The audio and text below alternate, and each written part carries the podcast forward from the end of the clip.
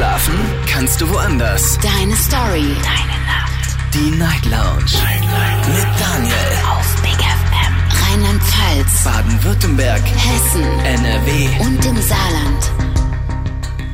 Guten Abend Deutschland, mein Name ist Daniel Kaiser. Willkommen zur Night Lounge heute am Dienstag, den 18. April 2023. Es ist wieder kurz nach zwölf.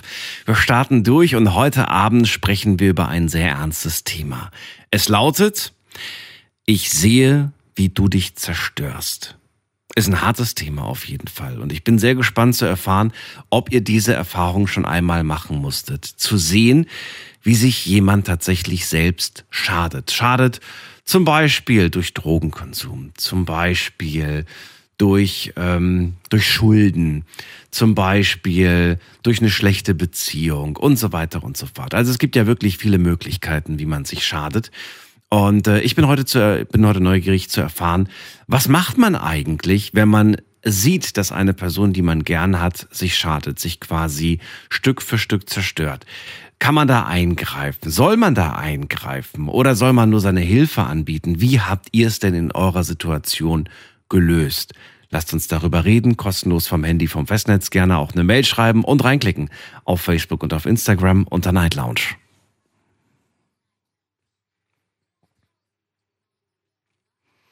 Die Nummer zu mir hier direkt ins Studio. Thema heute, ich sehe, wie du dich zerstörst. Ja, lass uns darüber reden. Wir gehen direkt in die erste Leitung. Heute Abend habe ich bei mir Bless aus Bad Wildbad. Hallo Bless, ich grüße dich. Hallo. Ja, Tag, Herr Kaiser. Grüß dich, Daniel. Hi. Ja, jetzt hast du natürlich mal wieder so ein richtig geiles Thema rausgekramt, wo ja, jeder tolle Geschichten drüber bestimmt erzählen kann. Naja, lass uns erstmal abwarten. Die Sendung hat gerade erst angefangen. ich muss aber sagen, dieses Thema lag lange in der Schublade. Ich habe es wirklich ganz, ganz lange, ich habe es lange geschoben. Ich habe es lange hinausgezögert. Ich weiß gar nicht warum, aber ich, ich, ich muss das manchmal auch fühlen, weißt du? Und heute fand ich, heute wäre es doch mal ein spannendes Thema. Also, was hast du mitgebracht? Was kannst du erzählen? Was für Erfahrungen hast du damit gesammelt? Also in erster Linie Alkoholismus. Mhm. Das, äh, da habe ich im Endeffekt die meiste Erfahrung drin. Selber oder, oder meinst du jetzt eine bestimmte Person? Ich, ich meine sogar eine ganze Reihe von Personen, mich, oh. mich eingeschlossen. Okay, okay, okay. Ähm, du hast gesehen, wie der Alkohol viele deiner Liebsten zerstört hat. Äh, ja, also angefangen hat das Ganze bei meinem Großvater. Ähm, Habe ich nie kennengelernt. Ist lange, lange, lange, lange Zeit vor mir äh, gestorben. Yeah. Ähm, der hat sich buchstäblich äh, totgesoffen.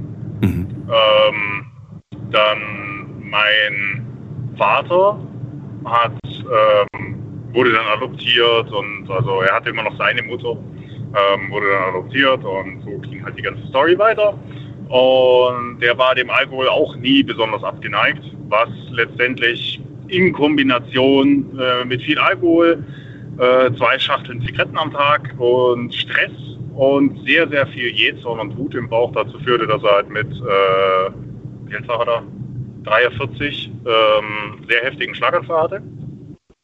Und man hätte meinen können, durch so eine Erfahrung ändert man sich, man lässt es bleiben.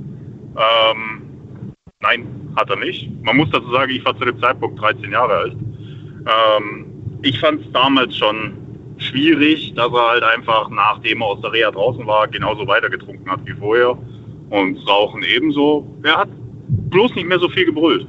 Also das, das hatte sich gebessert, aber wie bei den meisten schweren Schlaganfallpatienten innerhalb der darauffolgenden zehn Jahre kommt nochmal einer und der ist dann heftig. Und bei ihm war halt dann nächste Schlaganfall gleich gepaart mit einer Lungenembolie und dann war es halt rum. Das war vier Tage vor seinem 51. Und ist jetzt aber auch schon über zehn Jahre her, also lang vorbei.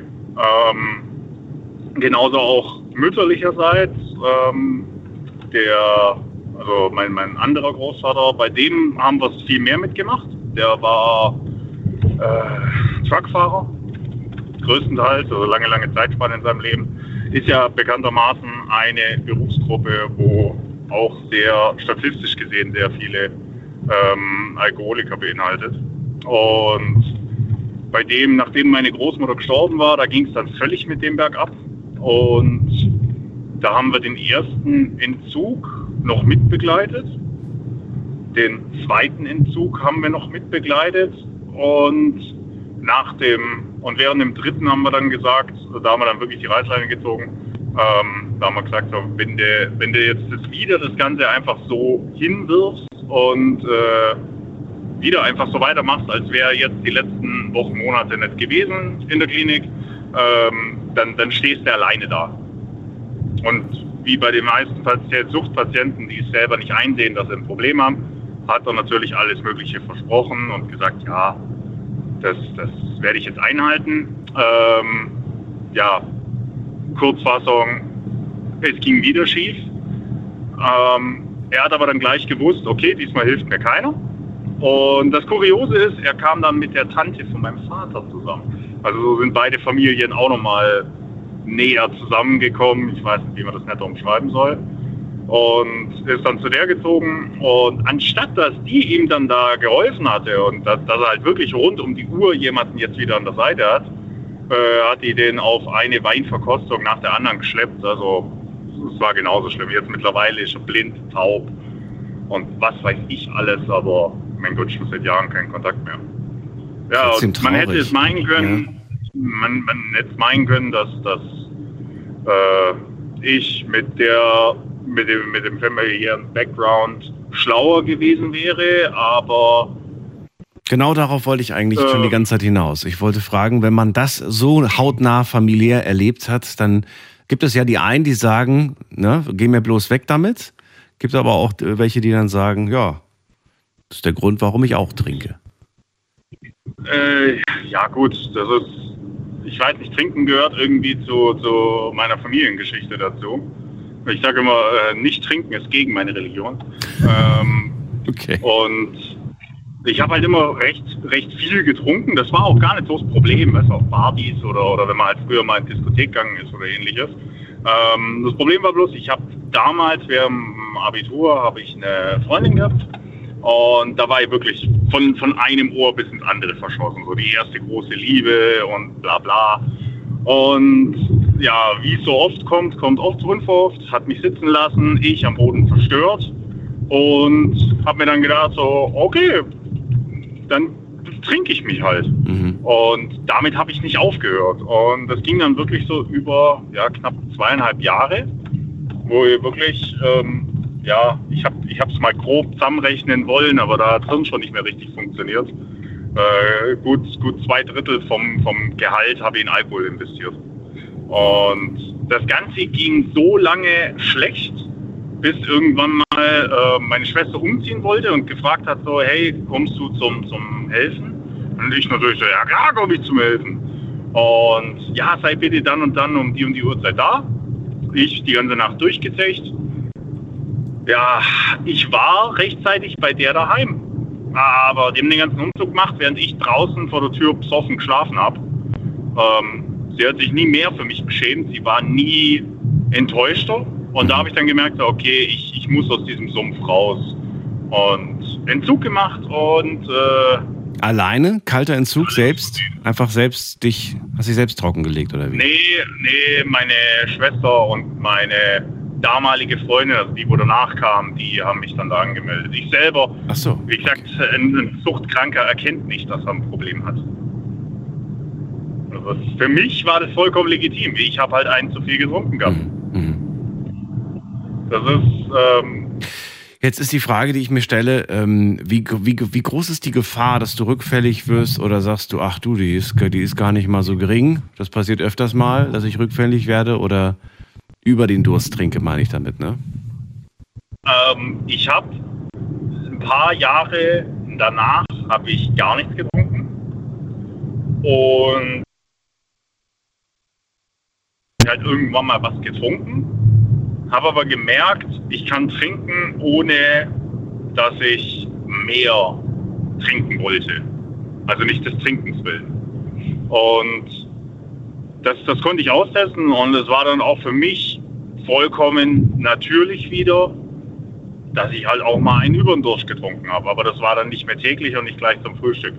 Und das, das funktioniert. Das Einzige, wovon ich seit jeher die Finger lasse dann, weil ich da nicht weiß, ob die Willenskraft groß genug ist, ist Bourbon. Das, das, war mein großer Endgegner. Das war der Endgegner. Das war. Das Whisky, ne? Das, ja. Ja. Ja, okay. Komischerweise Scotch geht's. Da übertreibe ich es aber auch nicht. So, so ein Scotch oder so, okay, für den Geschmack. Ähm, aber da, da ziehe ich dann selber auch die Grenze. Aber bei Bourbon, ich merke schon, wenn ich dran rieche, dass das, das äh, klingt blöd, es riecht zu verlockend. Echt? Ich, ich finde find das, ich finde so hartes Zeug vom Geruch her überhaupt nicht angenehm. Aber gut. Bless, ich danke dir vielmals für deine Geschichte. War ein harter Einstieg, ja, aber ich bin sehr gespannt zu hören, was noch, uns, uns noch so kommt. Pass auf du dich auf. Du wolltest es nicht anders. Ja, ich wollte es nicht anders, genau. Hab mir das Thema ja selbst überlegt. Also bis dann, pass auf dich auf und danke dir. Ich wünsche dir was. Bis dann, tschüss. Bis zum nächsten Mal. Baba. Anrufen vom Handy vom Festnetz. Thema heute Abend. Ich sehe, wie du dich zerstörst. Ich möchte ganz gerne heute mit euch darüber sprechen, ähm, ob ihr selbst diese Erfahrung schon einmal gemacht habt, dass ihr gesehen habt, wie sich jemand äh, über einen längeren Zeitraum ähm, einfach schadet. Wochenlang, monatelang, jahrelang seht ihr, wie dieser Mensch sich Stück für Stück ähm, kaputt macht. Auf, das gebe ich jetzt nicht vor, also auf unterschiedliche Art und Weise kann man sich ja äh, zerstören. Man kann ähm, manchmal vielleicht etwas dafür können, manchmal kann man aber auch nichts dafür. Wir gehen mal in die nächste Leitung. Wen haben wir denn da? Muss man gerade gucken. Da wartet wer mit der Endziffer 9.0. Guten Abend. Hallo? Hallo, wer da woher? Hier ist Chris Hofmann aus Schwäbisch Gmünd. Chris aus Schwäbisch Gmünd? Ja. Ich grüße dich. Hallo, Daniel hier. Hallo. Hallo. Also, erstmal schönen Abend oder gute Nacht. Ja. Ähm, ja, bei mir ist jetzt eine Freundin gerade gewesen vor ein paar Minuten und die trinkt jetzt gerade zur Zeit vier Flaschen Wodka am Tag und ich habe sie jetzt gerade bei mir aufgenommen. Also verzeih mir, aber ich äh, habe den Eindruck, dass du auch ein bisschen was getrunken hast. Ja, natürlich.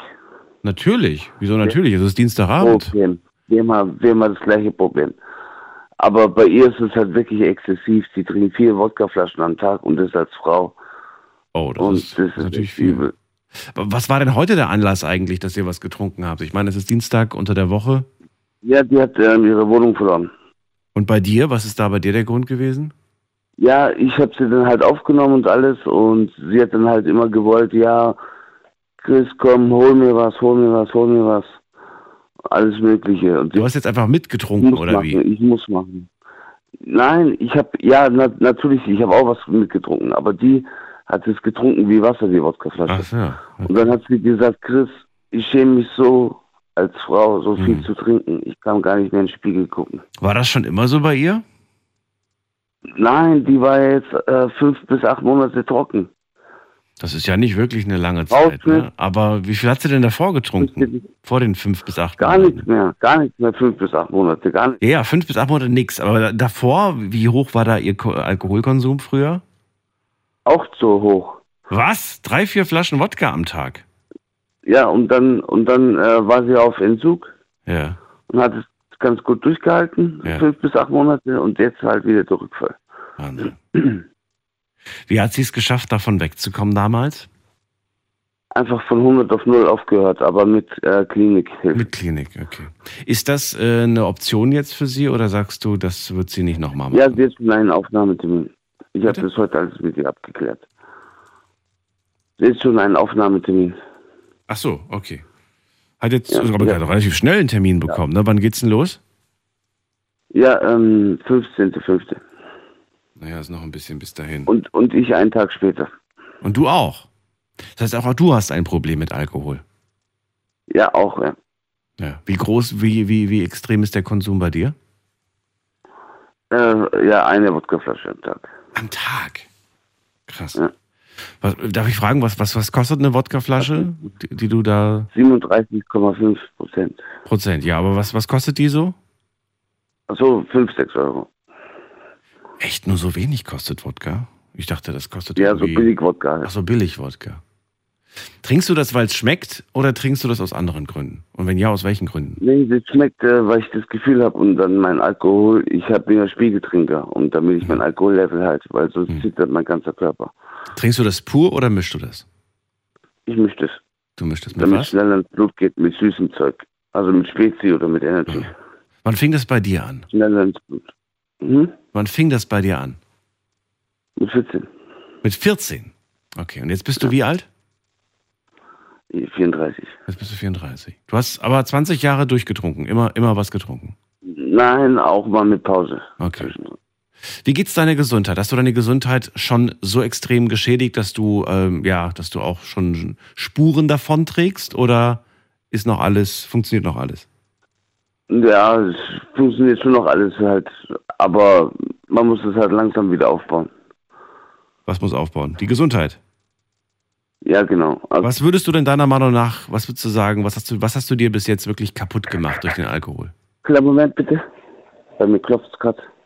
Bei dir klopft's. Ich bin gleich wieder da. Lustige Zeit. Ihr Anruf wird gehalten. Bitte. Ja, jetzt ist er weg. Tatsächlich. Ja, schwere Situation, die der Chris da gerade durchmacht. Heftig, oder? Ihr Anruf. Chris, jetzt weiß ich nicht, wie lange das dauert. Please hold the line. Yeah, please hold the line. Ich weiß. Ähm, vielleicht rufst du später nochmal einfach an, Chris. Und dann können wir das Gespräch gerne fortsetzen. Hm, bitte. Ähm, und ich danke dir erstmal für deinen Anruf. Aber finde das schon mal gut. A, dass ihr euch Hilfe sucht. B, dass ihr auch schon einen Termin habt und dann das auch angeht. Und äh, ich drücke die Daumen. Es ist es ist ja wirklich ein täglicher Kampf. Ne? Es ist nie so, dass man sagt, jetzt hast du diesen Kampf gegen diese Sucht gewonnen, sondern auch danach geht der Kampf im Prinzip weiter. Und ich drücke euch wirklich die Daumen und wünsche euch viel Kraft dafür. Gehen wir mal weiter in die nächste Leitung. Wen haben wir denn da? Da ist äh, Josua aus Freiburg. Hallo Josua, grüß dich. Guten Abend, Daniel. Hallo, hallo. Josua, eine Flasche Wodka am Tag. Also, wenn ich ehrlich bin, Also es kommt drauf an, was für ein Wodka es ist, aber es hat mindestens 20 äh, Prozent. 37,5 hat Wodka, mindestens. Also ich ja. kenne keinen 20-prozentigen Wodka, außer so ein Mischwodka, der vielleicht nach Himbeer schmeckt, aber so ganz normaler Wodka, also, der, der, ist schon so ja, 37. ja, so hochprozentiges. Ja. Also das kann nie im Leben drei Flaschen am Tag, weil dann wirst du definitiv, also nichts gegen den vorigen Anrufer, absolut nicht weil in meiner Familie ist genau sowas auch möglich gewesen oder war, weil mein Onkel war Alkoholiker ja. und hat dadurch Leberzirrhose gehabt. Ach du meine Güte. Ja. Und ist daran noch verstorben. Also das mit den drei Flaschen weiß ich nicht. Jetzt wissen wir natürlich auch nicht, ist das jetzt ein, ist das jetzt eine 0,75, ist das eine 0,5, was, wie groß sind die Flaschen Wodka, die sie da trinken. Ähm, ich will das jetzt gar nicht in Frage stellen. Ähm, denn ich, ich weiß, dass es Menschen gibt, die das tatsächlich am Tag trinken, wie Wasser. Und ähm, das ist ja schon mehr als nur den Pegel zu halten. Das ist dann ja wirklich schon, ne, schon leicht drüber. Gut, kommen wir zu dem Thema heute. Also, du rufst auch an zum Thema, äh, ich sehe, wie du dich zerstörst. Wen hast du denn dabei zusehen, zugesehen? Zusehen müssen? Eigentlich zwei Personen. zwei Personen. Also eine aktuell meinem Vater, weil der raucht wie Schlot. Mhm und meinem Onkel durch den Alkoholismus, wo er hatte. Und hat das durch halt diese Leberzirrhose, wo ich vorher schon erwähnt habe, gesagt. Und äh, diese Leberzirrhose ging halt über Jahre hinweg vom Bier trinken. Das waren. Das war der Onkel oder wer war das jetzt? Der On genau, Onkel, der also Onkel. der Schwester von meiner Mutter. Mhm. Äh, der Bruder von meiner Mutter so. Ähm, ja, der hat halt täglich mehrere Flaschen Bier, äh, einfach so wie Wasser getrunken mhm. und dadurch auch eigentlich seiner Familie geschadet, also beziehungsweise seinen, seinen drei Söhnen und seiner also Frau, die hat auch nichts auf ihre eigentlich danach, also meine Tante. Und das Problem ging halt dann so weit, dass das halt man wirklich gesehen hat, wie der sich immer mehr Aggressionen aufgebaut hat. Also Bier hat nicht mehr gereicht. Mhm. Da war Wein dabei, da war also auch Hardcore-Zeug, da hat er auch schon so eine gewisse, so einen kleinen Shot schon von sehr hochprozentigem Einriss zum Anzünden von Feuer. Also so 99-prozentiges Zeug. Okay. Also das ist eigentlich nicht zum Trinken gedacht, aber er hat das einfach einen Shot und hat es getroffen. Also es war Unmengen an Alkohol, wo geflossen sind. Und dadurch ist er immer mehr geschädigt, hat man dem auch angesehen, hat eine Leihleber gehabt oder wurde, hat schon eine Leberzirrhose gehabt. Und das ist ein bisschen schwer für mich, weil ich habe das alles halt live miterlebt, weil ich bin ab und zu mal im Urlaub bei dem zu Besuch gewesen. Also ich habe live miterlebt, wie er sich so gesagt alles sich zerstört hat und du konntest halt nichts dagegen tun. Das ist ja die Frage und das ist auch der Grund, weshalb ich das Thema heute Abend mache. Ich würde gerne wissen, kann man da wirklich nichts tun? Kann man wirklich nur zusehen? Indirekt nicht. Also wir haben versucht, ihn in so eine äh, Entzugssachen zu bringen, aber er wurde jedes Mal rückfällig. Also als die erste Leber gefallen ist, also wirklich hat ja die Leber komplett zersoffen, wenn man das so sagen kann. Und hat eine Leihleber gekriegt, also so eine Organtransplantation, eine neue. Aber statt irgendwie sich zu ändern, hat er sich noch exzessiveren Alkoholkonsum gehabt danach. Mhm. Also er hat sich dann nochmal zerstört, damit noch mehr, als er es schon davor gemacht hat. Da war wirklich alles dabei. Also das ist ziemlich schlimm und wir haben halt alles versucht, von äh, zum Psychologen, zum weiß was ich alles. Also vom, von die ganze Palette, aber es ging nicht. Keine Ahnung warum. Ich weiß nicht wieso was da alles gemacht werden. Also das war schlimm. Es war eine schlimme Zeit für meine Mutter, mhm.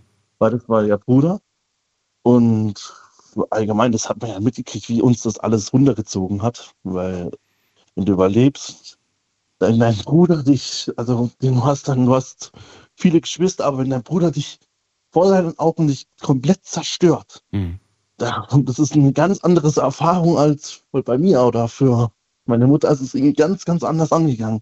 Und er hat auch gar nicht äh, irgendwie Anzeichen gegeben, dass er, dass er sich helfen lassen will, sondern äh, er hat das alles ignoriert. Ja, ja ich versuche immer, ich versuche aufzuhören, aber ich kann nicht. Also er hat, er wollte es, aber irgendwie hat er nicht den, den Willen dazu gehabt, es aufzuhören. Absolut nicht. Das ist jetzt interessant. Das ist jetzt natürlich die Frage, was, was kann man machen, wenn man sieht, dieser Mensch, der will, der erkennt ja auch. Ich meine, die Menschen, die in so einer Situation stecken, die sind ja nicht blöd die wissen ja ganz genau, dass sie, dass sie ihrem Körper nichts Gutes tun. Ne? Aber sie, sie stecken da in so einem Teufelskreis drin. Und wenn man selbst nicht die Kraft dazu hat, wenn man selbst sagt, ich schaffe das nicht und jedes Mal, ähm, jedes Mal mache ich dann doch wieder, äh, greife ich dann doch wieder zur Flasche zum Beispiel. Gibt es da noch eine andere Möglichkeit oder sagst du, da, da ist man wirklich machtlos? Also indirekt, du kannst ja eine Person oder einen erwachsenen Mann nicht zu allem zwingen. Das muss man dazu sagen. Du kannst ihn dazu vielleicht zwingen, dass er zu einer, so, so einem, wie nennt man das halt, so eine Art ach, anonyme Alkoholiker und sowas halt geht. Also, dass man versucht, ihm damit halt zu helfen, aber er muss es halt aus freien Stücken tun. Du kannst ihn ja nicht bitte irgendwie an Handschellen und festkitten und irgendwie das ist wohl wahr. Du hast auch gerade was ganz Entscheidendes gesagt. Du kannst einen erwachsenen Menschen Ne? Jemand, der, der volljährig ist, der, der niemanden mehr hat, der irgendeine Vormundschaft äh, trägt, kannst du natürlich zu nichts zwingen. Nein. Jetzt ist natürlich die Frage, sollte sich da deiner Meinung nach was ändern? Sollte man, wenn man sieht, da zerstört sich gerade ein Mensch und der schafft das da nicht raus, sollte es da irgendeine, irgendeine Option geben oder sagst du, nee, nee, das ist schon ganz gut, dass wir die, diese Freiheit haben und dass, dass der Mensch auch die Freiheit hat, sich zu zerstören, auch so hart es auch klingen mag. Also ich persönlich gesehen, das ist wieder meine Meinung, mhm. es müsste dringend was gemacht werden, dass also die Angehörigen, also wenn es nur die Frau ist oder sogar die Kinder, wo noch älter sind oder auch von mir aus, einfach, dass die eine Art, äh, sagt man, ein Vormund ist mhm. Und ihn dazu wichtig bringen oder zu zwingen, es zu machen, damit er nicht sich selbst zerstört. Also, dass er wirklich dazu gezwungen wird. Mhm. Weil man sieht, dass er kein Einsehen hat, dass er trotzdem gezwungen wird dazu. Es ist vielleicht ein bisschen, wie sagt man das sagen? Das ist halt vielleicht ein bisschen gegen, vielleicht freiheitstechnisch, aber ja, irgendwie ist ja auch für sein Wohl und für alle anderen ringsrum, wenn man das so überlegt. Das ist eine ganz, ganz schwierige Sache, ne? Wie entscheidet man das? Man, ja, man meint es ja eigentlich nur gut, aber das ist ja die, genau dieser Punkt. Wo, wo ist da die, wo ist da die Grenze? Die Grenze. Ja. Das ist wohl ganz klar. Ich meine, beim Onkel, da denke ich mir auch so, naja gut, man geht mit guten Worten auf ihn, man redet ein, man versucht zu helfen, wo man nur kann. Aber wenn ich mir jetzt selber vorstelle, auch wenn ich selbst jetzt keine Kinder habe, aber wenn ich mir vorstelle, meine eigenen Kinder wären in der Situation, ich, und die wären schon erwachsen, das wäre mir vollkommen wurscht. ich glaube, wirklich. Ich mache mir vielleicht keine Freunde gerade da draußen, aber bevor ich zulasse, dass meine eigenen Kinder vor die Hunde gehen, weil sie von irgendwas nicht loskommen, ähm, werde ich, werde ich ihnen die schlimmste Zeit äh, ihres Lebens vielleicht bescheren. Aber danach weiß ich, dass sie danach raus sind aus dieser, aus dieser Hölle, in der sie gesteckt haben. Und danach geht es ihnen hoffentlich wieder gut. Da sind wir genauso wie ich denke, Daniel, genau eins ja. zu eins gleich. Und trotzdem ist es so schwierig, weil das ist natürlich leicht gesagt, wenn man selbst in der Situation nicht steckt. Ja, das ist halt, das ist ja. genau, das ist ein ziemlich schwieriges Thema, was das angeht. Ja. Das ist eigentlich wirklich schwer zu sagen, ob man das machen soll oder nicht. Aber wenn man einen geliebten Menschen, spielt keine Rolle, ob es ein Sohn ist oder dein Vater oder der Onkel oder mhm. halt irgendeine Person, man muss den halt irgendwie den Arm helfen. Wenn es das nicht aus eigenem Antrieb schaffen, muss man ihn halt dazu sprichwörtlich zwingen. Ich weiß, es hört sich brutal an, aber ist aber so. Anders funktioniert das nicht.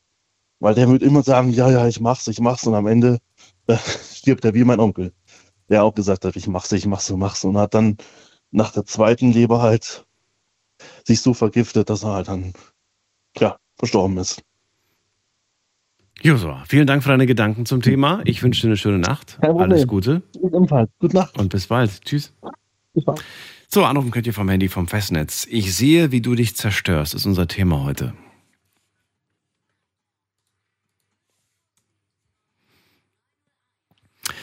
Josua hat gerade erzählt, mein Onkel, der hat sehr viel getrunken. Er hat es aus eigenem Antrieb nicht geschafft, damit aufzuhören. Am Ende ist er daran gestorben. Und er sagt auch, eigentlich müsste man Menschen helfen.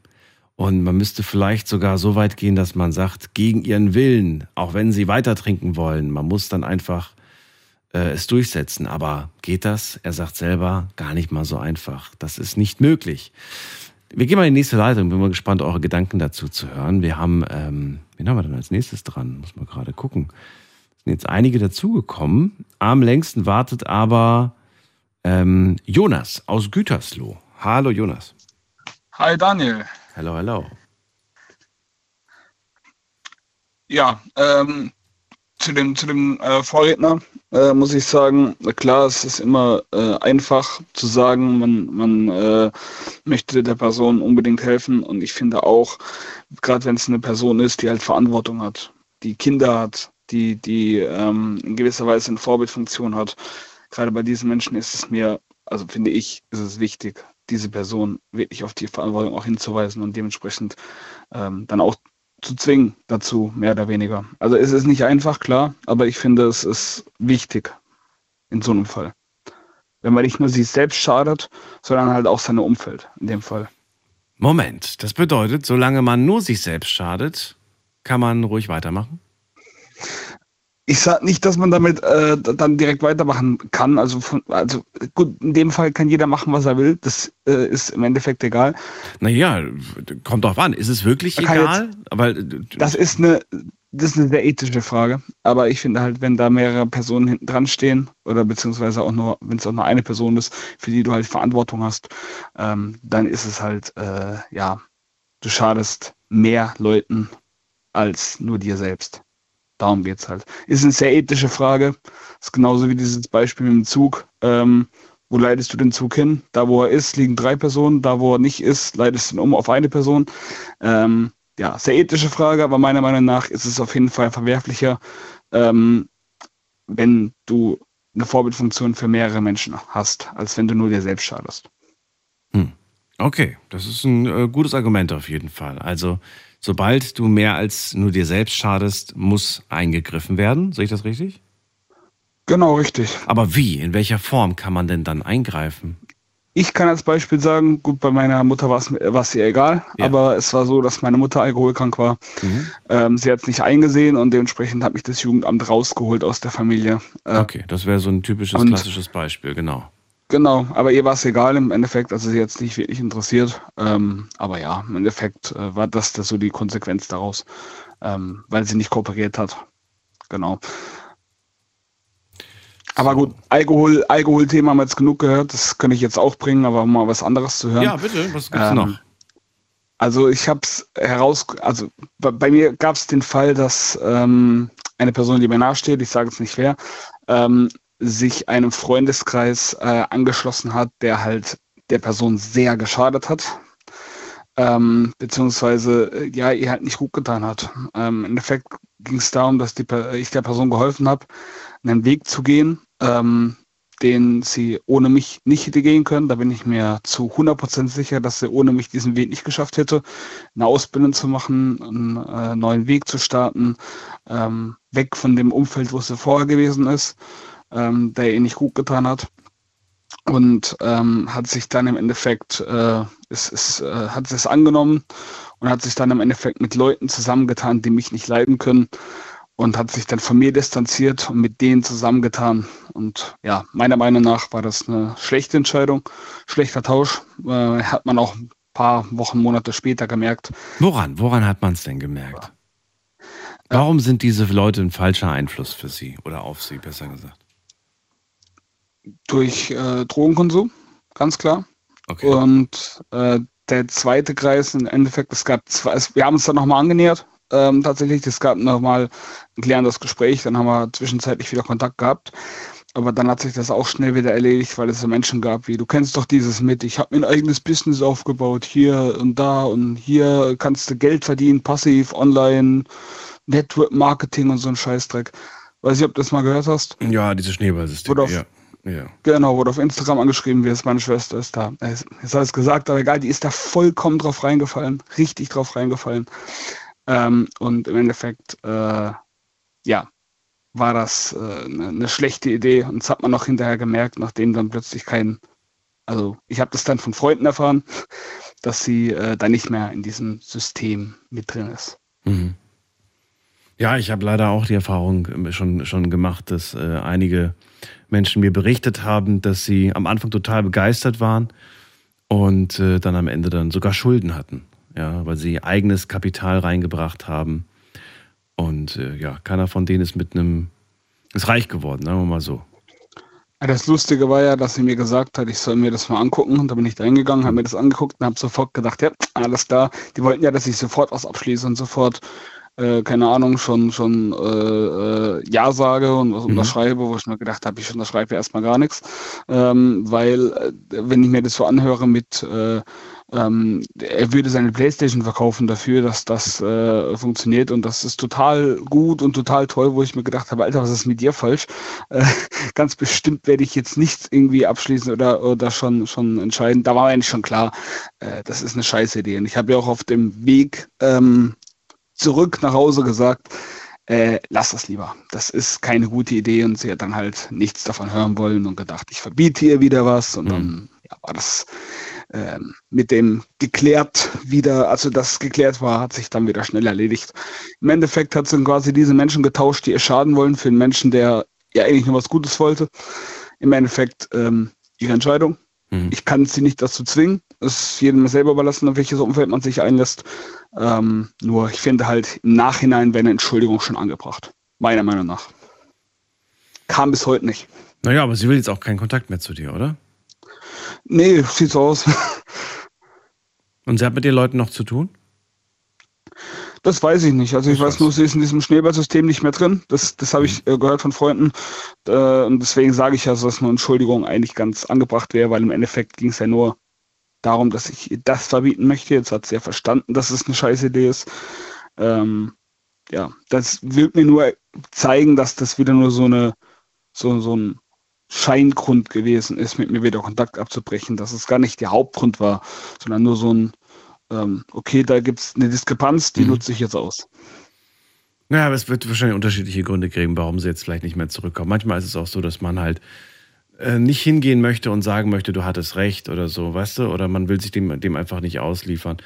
Je nachdem, wie wichtig dir diese Freundschaft ist, äh, vielleicht gehst du einen Schritt auf sie zu und sagst, hey, irgendwie fehlst du mir als, als gute Freundin und äh, Wenn dir das wichtig ist, wenn du sagst, ach, nee, ich brauche die gar nicht mehr in meinem Leben, dann, äh, dann lass es einfach so und mach einen Strich drunter. Ja, im Endeffekt äh, ist es, also will ich jetzt auf sie zugehen, dann meiner Meinung nach wäre das der falsche Weg, weil im Endeffekt Warum? hat sie sich von mir distanziert und ich finde halt meiner Meinung nach, wenn es dir ja, ja, da bin ich, ich sag, ich sag dir, wie es ist, ich ja. sag dir, wie es ist, meiner Meinung, meiner Meinung nach, ähm, da ist auch gewisser, in gewisser Weise mein Stolz, den okay. ich habe, dass ich, dass ich sage, ich äh, möchte nicht Menschen hinterherrennen. Äh, Im Endeffekt ist es mir das nicht wert, wenn die Menschen nicht wissen, was sie an mir haben ähm, und sich lieber mit anderen Menschen zusammentun, dann, also wer bin ich, andere Leute davon zu überzeugen, mit mir befreundet zu sein, Absolut. wenn sie es gar nicht wollen, sie, wenn sie nicht erkennen. Nein, du hast genau, recht, das ist legitim. Wenn, wenn, du, wenn, wenn du damit am Ende des Tages glücklich bist, dann ist das doch vollkommen in Ordnung. Genau. Sehr schön. Ich danke dir vielmals für deine, für deine Punkte zu dem heutigen Thema. Und äh, Jonas, Gerne. bis zum nächsten Mal. Alles Gute dir. Bis dann, dir auch. Bis Ciao. dann, tschüss. Anrufen vom Handy vom Festnetz. Das Thema heute Abend, ich sehe, wie du dich zerstörst.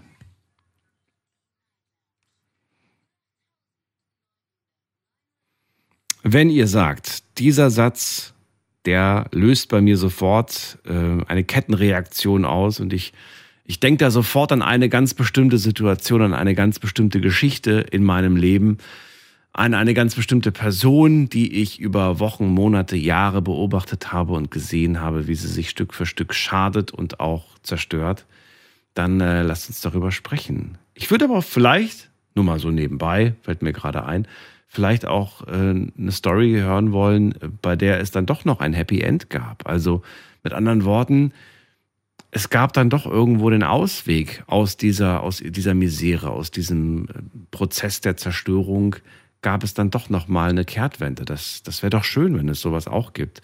Also, wenn ihr was Passendes habt, lasst uns drüber reden.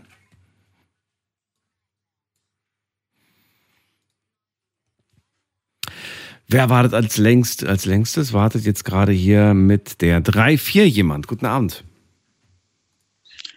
3-4, das müsste ich sein, glaube ich. Ja, wer bist du denn? Freddy. Freddy, Guten Abend. Dich. Woher? Äh, aus Karlsruhe. Aus Ecke Karlsruhe. Schön. Daniel hier, grüß dich. Yes. Hi. Ähm, das letzte, das fand ich jetzt extrem interessant. Ähm, ich war schon kurz davor. Äh, also er, er war jetzt tatsächlich der Auslöser, dass ich gedacht habe, so jetzt musst du dann doch anrufen, weil ich war nämlich in dieser Geschichte auch lange, lange mit drin. Aber ich will das jetzt nicht nochmal weiter aus, ausführen. Du warst in der Geschichte drin, was heißt das? Ja, ja. Ja, in diesem, in dem Schneeballsystem, ich glaube, Ach so, okay. Hieß der, das, dieser, dieser Verein. Mit oder ohne Produkt? Äh, äh mit. Also Produkt? ich habe, ich habe, okay. ja, ich, ich war da tatsächlich so lange drin, dass ich musste erstmal einen für einen für Anfang pubertären ist ein vierstelliger Betrag nichts unbedingt alltägliches. Nee, absolut nicht. Ähm, Machst du große Augen. Musst erstmal investieren. Mhm. Ja. Aber halt schon, schon seit der ersten Klasse war ich, nee, ich gehe niemals arbeiten. Ich habe überhaupt keinen Bock auf so einen Scheiß. ja. Deswegen kam mir das dann ganz recht. Und ja. äh, ich habe das dann, ich habe dann auch so lange die Zähne zusammengebissen, dass es war, es, es war nicht schön. Und ich habe auch viele, viele gute Kontakte durch diese ganze Scheiße verloren. Mhm.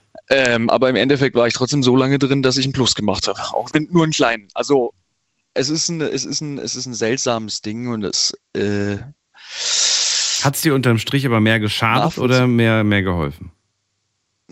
Von sozialen Kontakten ja auf jeden Fall. Geschadet. Also definitiv ja. Okay.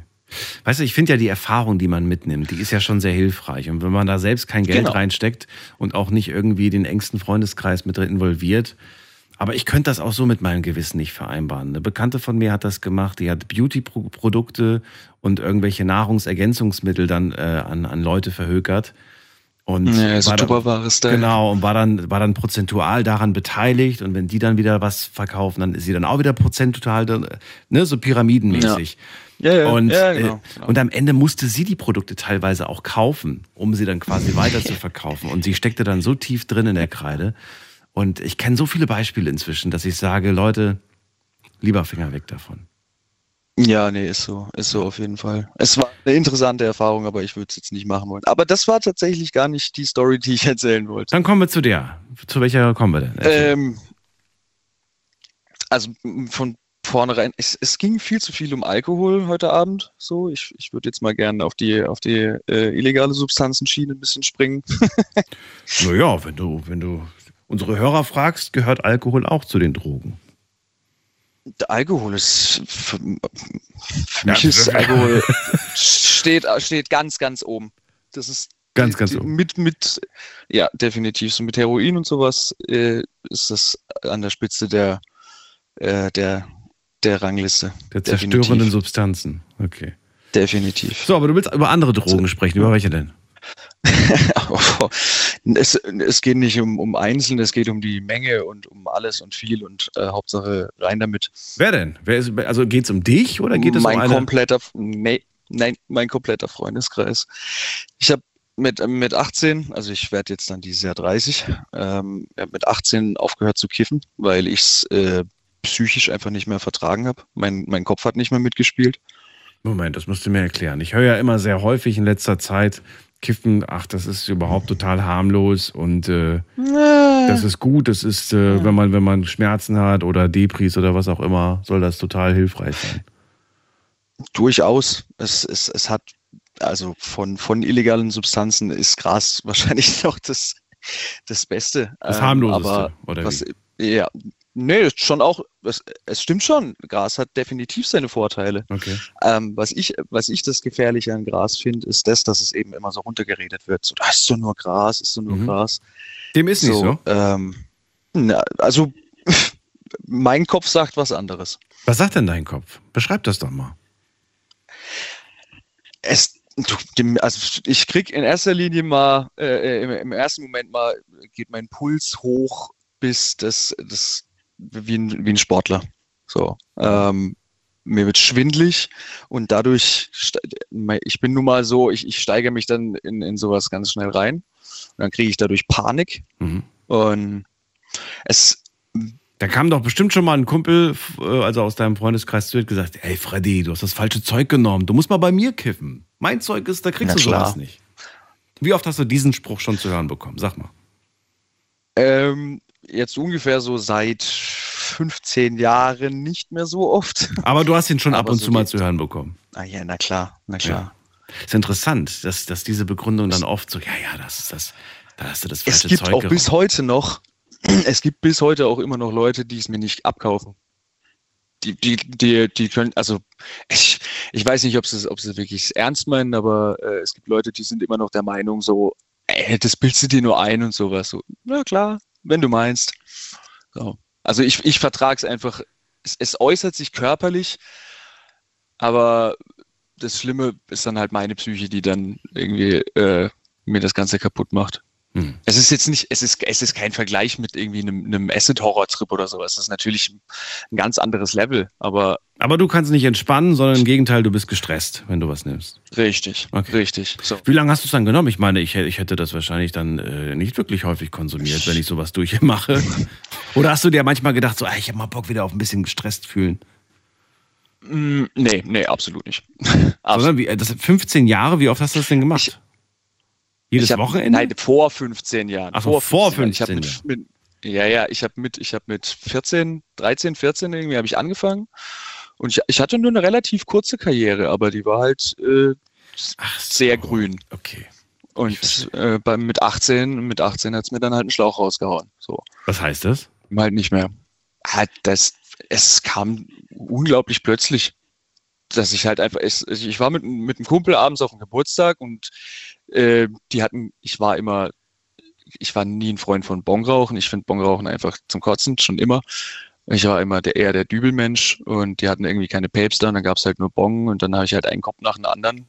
Und irgendwann ging es mir halt super dreckig. Irgendwann ging es mir einfach scheiße und dann bin ich noch nach Hause gegangen. Und am nächsten Morgen bin ich dann aus meinem Bett ganz normal aufgestanden und wollte mir einen drehen oder habe mir einen gedreht und zünd den an und merke, dass ich genau, absolut genau das gleiche körperliche Gefühl bekomme wie am Abend davor. Und seitdem von einem Tag auf den anderen äh, ja, will, der, will der Scheiß einfach nicht mehr mit meinem Hirn. Fällt es dir schwer? Sagst du, ach Mensch, schade? Oder Jetzt nicht du, mehr. Nee, nee, nee, nee. Jetzt nee. nicht mehr. Also die, die, ersten, die erste Zeit war natürlich heftig, eben das, weil mein ganzer Freundeskreis um mich rum, die haben natürlich weitergemacht. Nicht langsam gemacht, eben. Ähm, okay. Und klar war es am Anfang. Mittlerweile bin ich jetzt aber wirklich dann doch so alt, dass ich denke, so, eigentlich bin ich ma massig froh drum, dass ich es dass nicht vertrage, weil ich kriege allgemein in meinem Leben schon jetzt nicht unbedingt äh, so viel auf die Kette, würde ich jetzt noch kiffen, dann wäre Stillstand. Welche Genussmittel konsumierst so, du jetzt? Ich bin dem weißen Pulver verfallen. Oh. Hauptsächlich. Ja. Was ist ja. weißes Pulver? Nicht dem ja, Speed. Speed. Also Koks, für, für, für Koks, da bin ich ganz froh drum, das kann ich mir gar nicht leisten, da kann ich nicht abhängig von werden. Und wann hast nee, du damit, mein, hast du damit mein, direkt im Anschluss angefangen? Ja, nicht lang danach. Nicht lang ja, danach. Schon. Sucht, wie oft, wie oft brauchst Suchtverlagerung. du das Oder wie oft konsumierst du es? Vielleicht sagst du, ich brauche das nicht. Aber wie oft konsumierst du es? Äh, öfter, als ich es gerne hätte. Also es gibt, es sind, es ist dann halt immer, dann bist du drei Tage wach und dann pennst du halt drei Tage. dann bist du halt wieder drei Tage wach. Drei Tage wach? Ähm, ja. Wie kann man drei Tage pennen? Du. Wie geht das? das oder, oder hast du, hast du. Nimmt sich der Körper. Das nimmt sich der Körper, ja gut, aber Job? Ähm, im, Im, Moment, Moment nicht. nicht. Im Moment nicht. Nee, im, im Moment nicht. Haben wir sogar synchron gesagt. Hast du mitbekommen? Im Moment ja, ja. nicht, okay. Ja. ist, okay. Nee, jetzt gerade nicht. Ähm, wer, wo ich noch gejobbt habe, bin ich halt beim Benz am Band gestanden. Da kam mir das natürlich auch ganz gelegen. Hast du den Job verloren wegen Drogen? Nee, nein, das, das war tatsächlich Coronas Schuld. Mhm. Ähm, sind die Freunde, die du, die du damals hattest, die du damals hattest, schuld, dass du äh, da heute drin steckst in dieser, in dieser Speed-Schleife? Das würde ich niemals so behaupten, aber ich muss trotzdem sagen, wäre es nicht der Freundeskreis gewesen, dann wäre das wahrscheinlich anders gelaufen. Okay. Ähm, aber ich würde ihn, ich würde ihn im Leben niemals für irgendwie sowas die Schuld geben, weil im Endeffekt war es immer noch ich, hm. der dann Ja gesagt hat oder so. Ne? Also es hat mir niemand, niemand in die Nase gepustet. Ja, ja klar. So. Ne? Ist ein Leben für dich ohne Speed vorstellbar? Definitiv.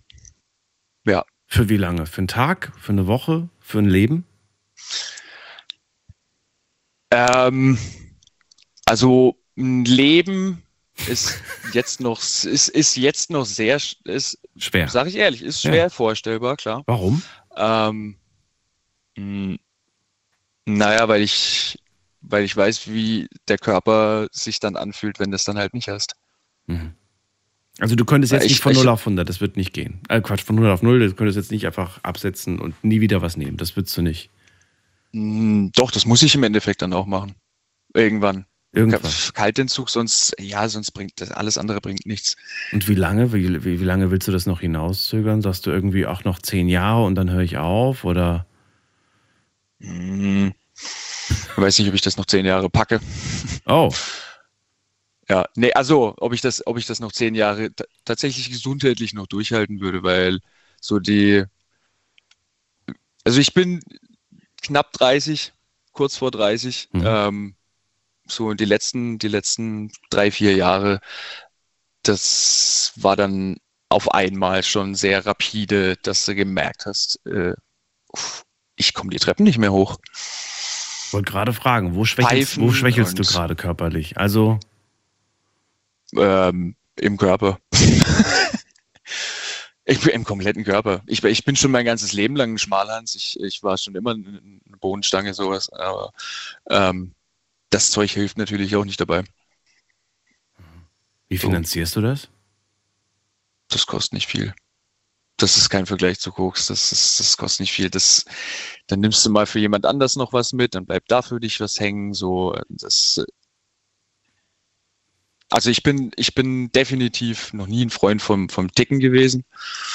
So, das, ich bleib lieber dummer kleiner Endverbraucher. Und wer bekommt, wer besorgt dir das dann? Du hast deine Kontakte oder was? Oder dein alter Freundeskreis? Ja. Nee, Nein, ich würde niemals an Freunde und auch niemals von Freunden kaufen. Warum nicht von Freunden kaufen? Weil, weil sowas Freundschaften zerstören kann. Wenn man von denen kauft, okay. Ich habe es oft genug erlebt, so, mhm. weil dann ist dann äh, kommt man dann doch irgendwie in die Situation oder der Kopf kommt in die Situation, dass dann das Zeug irgendwie auf einmal wichtiger wird. Mhm. Und ähm, ja, das tut einer Freundschaft dann nicht unbedingt gut, wenn man dann irgendwie eben Kumpels übers Ohr haut oder sowas. Meine Güte. Verschuldet muss, bist du aber nicht. Das deswegen. muss nicht sein. Deswegen nicht, nee. Nein. Achso, aber du bist ich verschuldet. Hab ein, äh, ich habe ein, hab ein bisschen miese, ja, ja, aber nicht deswegen. Das, das ist äh, einfach dummer Alltag. Brauchst nee, du das, Hilfe? das, wie gesagt, das. Ähm, ich bin immer mehr, also äh, die große drei, äh, je, je näher die schreitet, umso mehr irgendwie gestehe ich es mir doch selber ein, so dass äh, ich nicht stark genug bin, es alleine da rauszupacken. Okay, weißt du, wo du die Hilfe suchen kannst? Äh, ja, es gibt hier Reha und, und es gibt eine Seelsorge-Hotline.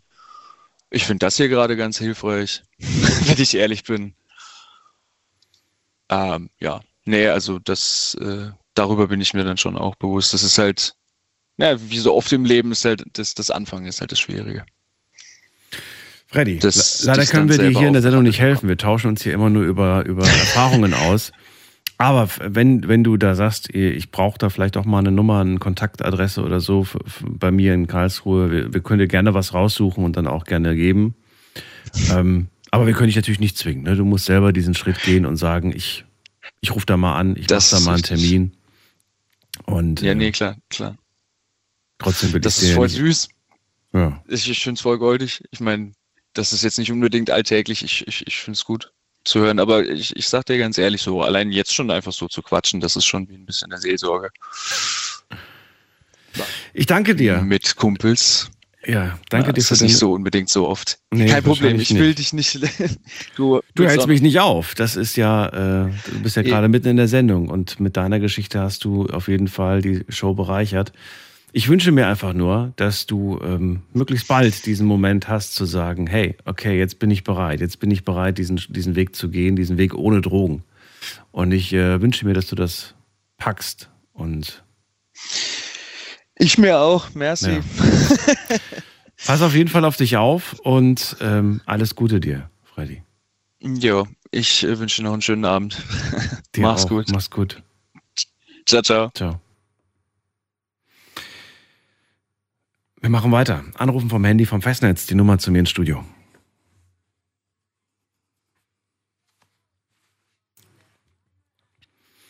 So, und wir gucken mal gerade. Thema heute Abend lautet, ich sehe, wie du dich zerstörst. Wenn es bei euch in dem Moment klingelt und ihr sagt, hey, da fällt mir doch eine Geschichte ein, da kenne ich doch jemanden, der sich äh, systematisch kaputt gemacht hat, dann äh, lasst uns darüber sprechen und verratet mir, gab es, gab es Anzeichen, wo ihr sagt, ja, so und so fing das an, da hat man gemerkt, da waren schon die ersten Situationen. Kann man, wenn man die ersten Anzeichen hat, kann man da vielleicht, ist das der Zeitpunkt, wo man noch das Ruder rumreißen kann bei der Person? Oder ähm, ist, es, ist es da selbst auch schon zu spät? Also mal ganz im Ernst. Ähm, schwierige Situation, ganz unterschiedlicher Natur heute. Wir gehen weiter in die nächste Leitung. Da habe ich Maria aus Stuttgart. Hallo Maria, grüß dich. Ja, guten Abend, hallo. Hallo. Ja, also die Geschichte gerade eben, ui, ui, ui. Die hat mich sehr berührt. Von, vom letzten Anrufer. Hm. Und was ich erzählen wollte ist, ich habe als kleines Kind, wo ich sechs, sieben Jahre alt war, ist meine Mutter gestorben. Ich war bei meinem, bei meinem Opa, demselben Haus gewohnt hat. Zum Glück, zum Glück. Und habe da einfach eine feste Person gehabt in meinem Opa, die, die, die, eine ganz sichere Person in meinem Leben. Und mein Vater und etliche andere Verwandte, Großtanten und Großonkels waren auch schon Alkoholiker. Und mein Vater war auch Alkoholiker. Und es war für meinen Opa ganz schlimm. Seine, seine Frau war pflegebedürftig schon, meine, also meine Oma. Ich war sehr viel älter wie mein Opa, war pflegebedürftig und mein kleiner Bruder, der war gerade ein Baby, den hat mein Opa auch versorgt, der war jetzt gerade in den Ruhestand gekommen, ne? als meine Mutter gestorben ist. Und äh, das war also für eine, eine, ganz schwierige Situation in der Nacht, wenn mein Vater so rumrumort hat im Haus und schrecklich, schrecklich. Und ich habe jetzt eine Lösung, wie man jemanden zwingen kann. Das hat nämlich mein Opa gemacht. Der, wir haben in einer Gegend gewohnt auf der Schwäbischen Alb und äh, in King an der Brenz, ne? Und da war, war eine tolle Nachbarschaft. In unserer Straße, war 1960 rum, 70 rum, ne? War eine tolle Nachbarschaft und da waren zwei Rotkreuzfahrer in der, in der Nachbarschaft. Und die kannten ja natürlich alle unser Schicksal. Und die haben meinem Opa gesagt, wenn mein Vater in der Nacht wieder mal rebelliert und irgendwas, die Waschmaschine nachts anmacht und leer laufen lässt und lauter so, Sachen. Gehört grausig, also ich weiß nicht, was der alles gemacht hat. Äh, also, ja. Und wenn, wenn er wieder in so, in so einer Situation ist, und dann soll, sollen die ihn, er kann nachts klingeln, am besten nachts, irgendwann und sagen, der ist in Lebensgefahr. Er tut sich selber, äh, äh, sich, äh, sich selber, er ist, er ist eine Gefahr für sich selber. Dann kann man, kann man den Rotkreuzfahrer rufen aus der Nachbarschaft und die bringen ihn dann auch gegen seinen Willen in eine Entzugsanstalt. Wenn der Rotkreuzfahrer erkennt, dass, dass, er, selber in, dass er eine Gefahr für sich selber ist. Mhm. Und so war es dann auch. Und in irgendeiner Nacht ist, er, ist mein Opa dann rüber, hat dem Nachbarn das gesagt, irgendwann nachts um zwei oder so. Und dann, der, der dann mitgenommen, nach irgendwo ins Allgäu gebracht. Das, äh, was du gerade sagst, das kennt man natürlich, wenn jemand eine Gefahr für sich selbst ist. Ähm, oftmals ist es ja so, dann wird die Person mitgenommen, naja, und am nächsten Tag äh, sagt sie, ja, ich entlasse mich selbst quasi wieder, ne? Der war dann, im Krankenhaus dann dort. Genau. War irgendwo bei Auen Aber da ist man ja auch nicht gefangen. Man ist dann, man kann sich ja wieder selbst entlassen. Ja, aber es, es war ihm dann schon klar, wo er dann dort war. Mhm. Das war ein intelligenter Mensch gewesen. Mhm. Sehr, wirklich.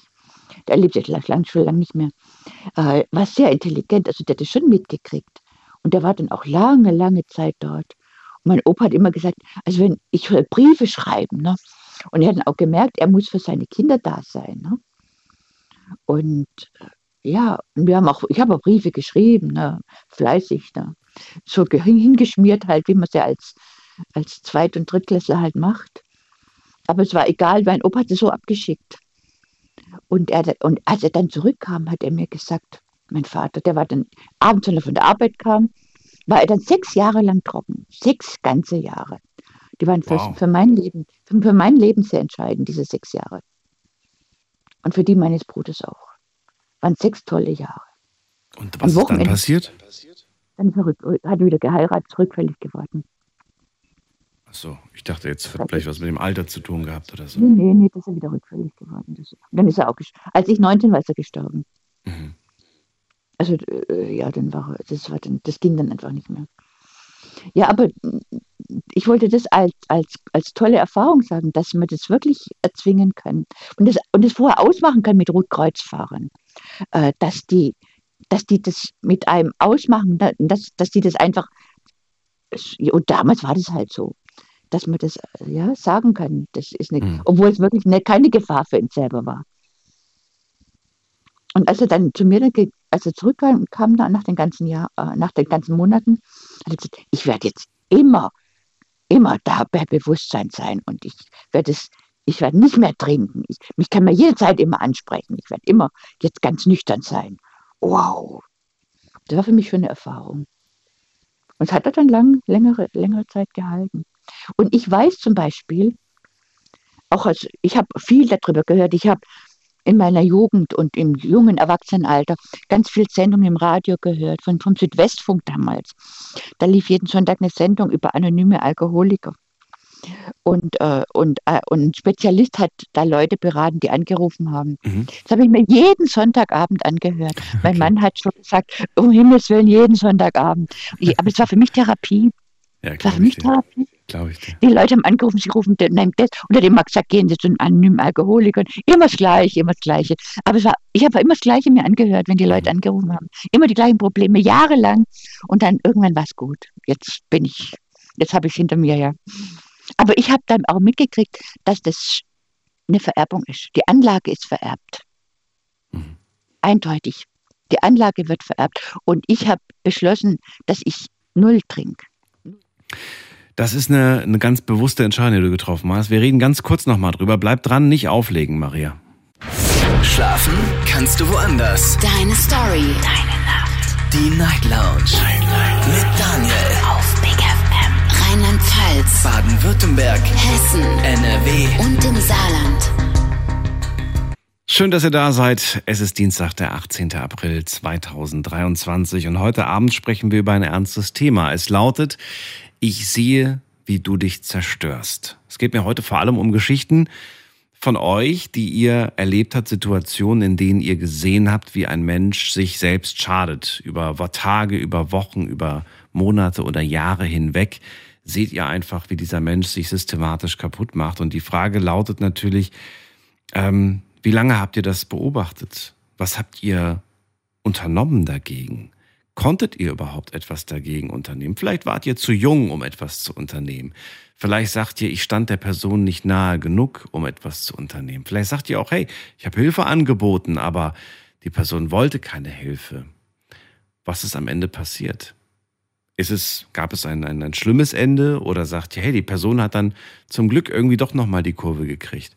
Lasst uns darüber sprechen und äh, uns austauschen. Maria aus Stuttgart ist gerade bei mir in der Leitung. Sie sagt, es gab auch bei uns viele Alkoholiker in der Familie. Und sie sagt auch, wenn jemand eine Gefahr für sich selbst ist, dann kann man da eingreifen. Dann kann man dafür sorgen, dass die Person zum Beispiel abgeholt wird. Allerdings ist natürlich die Frage, ob das schon ausreicht. Ne? Ich kenne Fälle, in denen das auch so passiert ist, aber am nächsten Tag haben die sich einfach selbst äh, ja, selbst wieder freigesprochen und sind dann, was ist freigesprochen, nicht freigesprochen, haben sich selbst entlassen vom Krankenhaus oder von was auch immer, sind wieder nach Hause und ein paar Wochen später oder ein paar Tage später ist das gleiche wieder passiert. Also vielleicht funktioniert's. Bei euch, äh, beziehungsweise bei dir, hast du ja gerade die Geschichte erzählt, da hat es funktioniert. Für sechs Jahre hat es funktioniert. Ja. Und wo sind wir gerade stehen Ja, geblieben? Ja. Okay. Habe ich vergessen. Ist nicht schlimm. Was wolltest du noch sagen? Was ist denn noch wichtig? Ja, das, ja, das liegt genau daran, dass ich selber keinen Alkohol trinke. Genau, richtig. Das, das Dass, dass die Anlage vererbbar ist. Aber kann man da wirklich Nein sagen? Weil vor dem habe ich ja auch einen gefragt, äh, wie, wie sieht das aus? Er hat auch gesagt, ja, in der Familie hat jeder getrunken und äh, das ist, gehört irgendwie zu meinem Leben dazu. Alkohol, ja. Ist das eine bewusste Entscheidung deiner Meinung nach? Kann man sich ganz bewusst dagegen entscheiden? Ich denke schon, wenn man so eine Kindheit erlebt hat, Ja. mit so einem Vater. Also ich habe ich hab mit meinem Vater zusammen in Ulm, Mhm. sind, wir mit zum, sind wir zum Bahnhof gelaufen. Da war er alkoholisiert. Ne? Mhm. Er hatte mich mitgenommen, meine Mutter zu besuchen, die war da krebskrank im Krankenhaus in Ulm. Äh, zum Bahnhof laufen, mit dem Zug dahin fahren, dann vom Bahnhof dorthin laufen, im Krankenhaus sie besuchen. Meine Mutter hat geheult oh, und, und die anderen im Krankenzimmer haben gesagt, beruhigen Sie sich doch, beruhigen Sie sich doch. Oh Jemini, das, ich habe genau gewusst, wie das ist, wenn ein alkoholisierter Mensch, wie, wie der sich anfühlt. Ja. Schrecklich, schrecklich, nur schrecklich. Und bei dir gibt es wirklich kein Tröpfchen, also kein Sekt zum, zum, zum Jahreswechsel, zum Geburtstag, nix. Gar nichts, nichts. Gar nichts. Hast du schon, aber du hast schon mal in deinem Leben was getrunken, du hast schon mal probiert. Ich habe mal Wein getrunken im Kirchenchor, wo ich mal war, aber nie alleine. Und habe dann, nachdem ich dann verheiratet war, Mhm. haben, haben wir, mein Mann kannte, kannte die Geschichte natürlich auch, der hat gesagt, nee, gar nichts. Das ne- machen wir aus. Das machen, versprechen wir uns. Und ich war, ich musste mich auch im Lehrerkollegium und überall, ich war dann bekannt, überall. Das ist die, die nichts trinkt. Die, die nichts der Flötengruppe, das ist die, die nichts trinkt. In der Flötengruppe mit, da trinkt sie immer Sekt hinterher. Ich trinke halt Sprudel oder Sprudel Tee mit, ne? Oh, du, ich finde das, ich finde das nicht verkehrt. Ich finde, das ist, äh, finde, das ist nicht der schlimmste Ruf, den man haben kann, dass man nicht trinkt. Maria, dann vielen Dank für deine Geschichte. Ich wünsche dir auch alles Gute und äh, Ja. wir hören uns sicherlich bald wieder.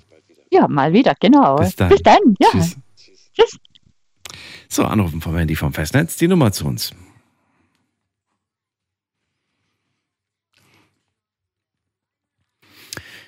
Und in zehn Minuten lese ich mir die äh, Online-Antworten durch. Ihr dürft da gerne immer noch mitmachen. Einfach mal reinklicken auf Facebook und auf Instagram unter Night Lounge. Da dürft ihr gerne zum Thema was kommentieren. Und auf Instagram in der Insta-Story, da haben wir ein paar interaktive Fragen zum heutigen Thema, die wir uns dann auch durchlesen. Es ist tatsächlich so, dass sich jetzt sehr viel in der ersten Stunde rund um das Thema Alkohol gedreht hat, auch so ein Stück weit um Drogen.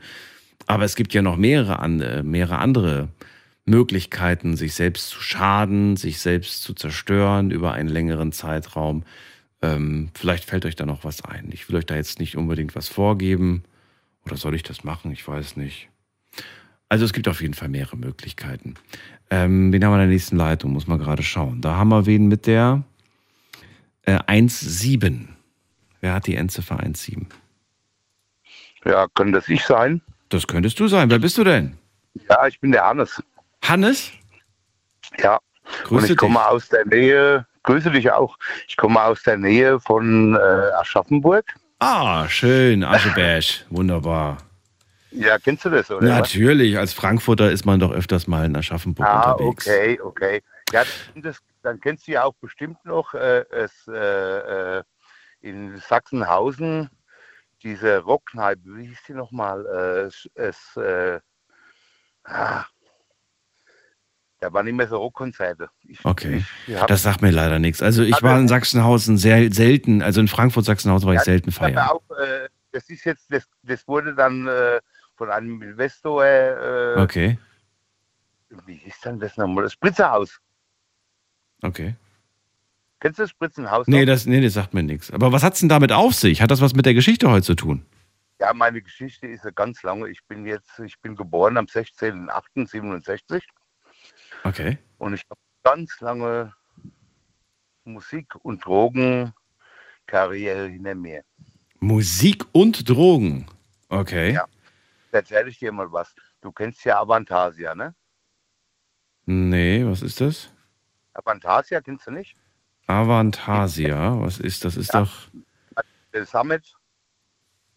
Ich sehe gerade, das ist Musik. Ja, genau. Und bei dem spielt einer mit, das ist der Olli Hartmann, also ein richtig guter Gitarrist.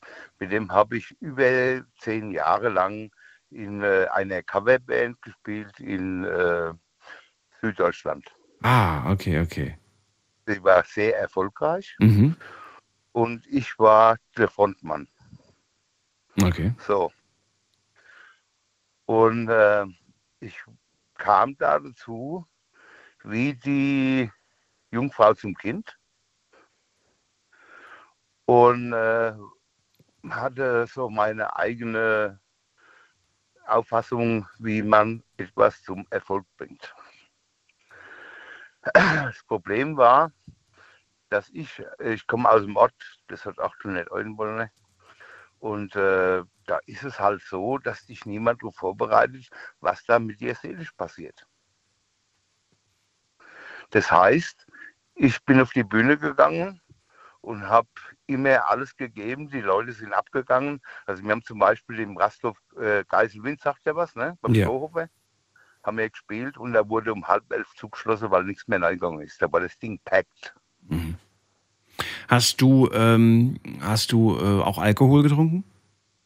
Ja, natürlich. Alkohol. Was für eine Frage. Das war, das, also es, es, war, es war am Anfang war so, dass wenn, die, wenn ich zu äh, Gigs gefahren bin, ja. dann wussten die Veranstalter, dass auf der Bühne vorm Schlagzeug eine Tablett stehen musste, ein Tablett stehen musste mit äh, einer Flasche Jackie und äh, vier Flaschen Cola. Okay. Und äh, das wurde in der ersten Runde, habe ich das weggemacht. Und wir haben ja immer so, als Coverband spielst du ja vier Stunden, äh, vier Runden, ne? Also es ging so um 9 Uhr los, teilweise halb zehn und aufgehört hat es meistens um zwei. Das heißt, ähm, das, worauf ich eigentlich hinaus wollte, ist, ähm, ob du äh, von Anfang an immer in irgendeiner Art und Weise ähm, dich hast betäubt und du hast im Prinzip am Anfang mit dem Alkohol. Also das heißt, du standst immer auf der Bühne und warst betrunken? Ja. Und später kam dann, kamen dann später die Drogen dazu oder waren die auch von Ja. Anfang an dabei? Ja, nein, nein, nein. Das kam dann dazu, dann äh, kamen bestimmte Leute von außen, die in, äh, im horizontalen Gewerbe als Macher unterwegs Ja. waren und die haben äh, dann das Zeug geliefert. Warum macht man das? Also warum nimmt man das? Sucht man dann noch einen, noch einen Kick oder, oder was, was ist der Grund, dass man sagt, Nein, komm, lass nein, mich das mal probieren? nein. Warum? Nein, nein, das ist eine ganz andere Sache. Also ich, jetzt, ich oute mich jetzt hier, ne? Und äh, das ist einfach gar nicht so einfach. Aber ich mache es trotzdem, weil ich finde das so klasse, was hier heute Abend abgelaufen ist, was ich bis jetzt gehört habe. Der Kollege vor der netten jungen Dame vor mir, was der erzählt hat mit seinen 30 Jahren, das kann ich absolut nachvollziehen.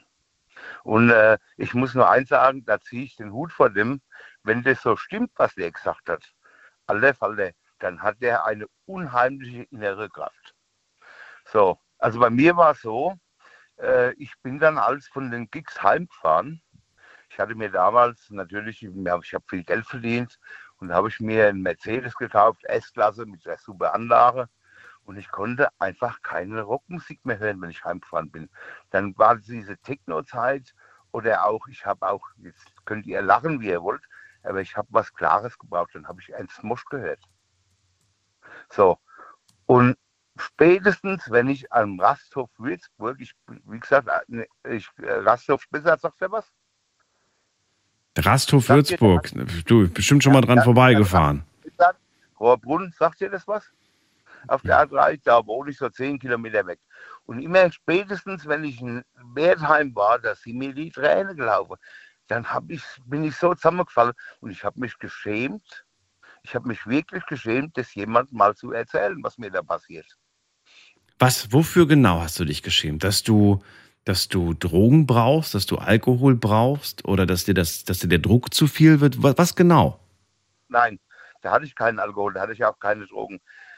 Aber ich bin äh, heimgefahren und am Anfang sind wir noch zusammengefahren, die Band. Ne?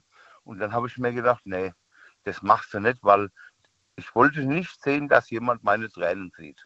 Aber weshalb? Warum hast du denn geweint? Weil ich so stark war als Frontmann, äh, dass äh, Du musst doch irgendeine Art von Druck verspürt haben. Irgendwas, was Ja. dich. Was Ja, war das denn? Das kam schon von meinem Elternhaus her, weil mein Vater hat immer gesagt, aus dir wird nichts, du Hm. bist nichts und so weiter und so fort. Und dann habe ich diese Chance ergriffen. Und ich weiß noch, ich habe bei der ersten Coverband vorgespielt. Da war damals ein Schlagzeuger, der mit dem Thomas Gottschalk nach sowas gemacht hat. Und der, der, der hat gesagt, ey, eigentlich bist du der richtige Mann. Und dann kam sein Bandkollege und da haben gesagt, ey, ja, Also dieser, wenn ich das richtig verstehe, um es abzukürzen, dieser Erfolgsdruck und dieses äh, jedes Mal abliefern zu müssen, gleichzeitig aber auch jedes Mal dir, äh, ja, dann äh, dich quasi in Stimmung zu bringen mit, mit den jeweiligen Drinks, das war Nein, einfach nein, zu Ich viel. habe mich nie in Stimmung gebracht. Ich sag dir mal, wie das abgelaufen ist. Ich bin in so, ein, in so einen Raum, in so eine Halle reingegangen und habe ich das auf mich wirken lassen. Und das, das könnte ich auch. Ich hab, wir haben einen Michael gehabt. Michael sind ja eigentlich, können ja nicht zur Band, aber für mich war das eigentlich der Mann, der, äh, äh, das war eigentlich der, der siebte Musiker, ne? Und der hat immer gesagt, ey, alle, wenn ich dich so beobachte und du stehst so in der Halle und lässt es auf dich wirken. Und da bin ich immer zu dem gegangen und habe gesagt, heute wird es ein guter Gig oder heute wird es ein schlechter Gig. Aber es gab keinen Gig, bei dem du nicht entweder betrunken oder auf Droge warst. Doch, das gab es auch. Nüchtern. Es gab's gab auch, nüchterne ja. Auftritte von dir. Ja, Waren die gut oder waren die schlecht? zum Beispiel, die waren sehr gut. Aber das waren Gigs, äh, die hatte irgendwie was Schlechtes als Ursache, also zum Beispiel Liebeskummer. Wenn ich Liebeskummer habe, wollte ich nichts machen.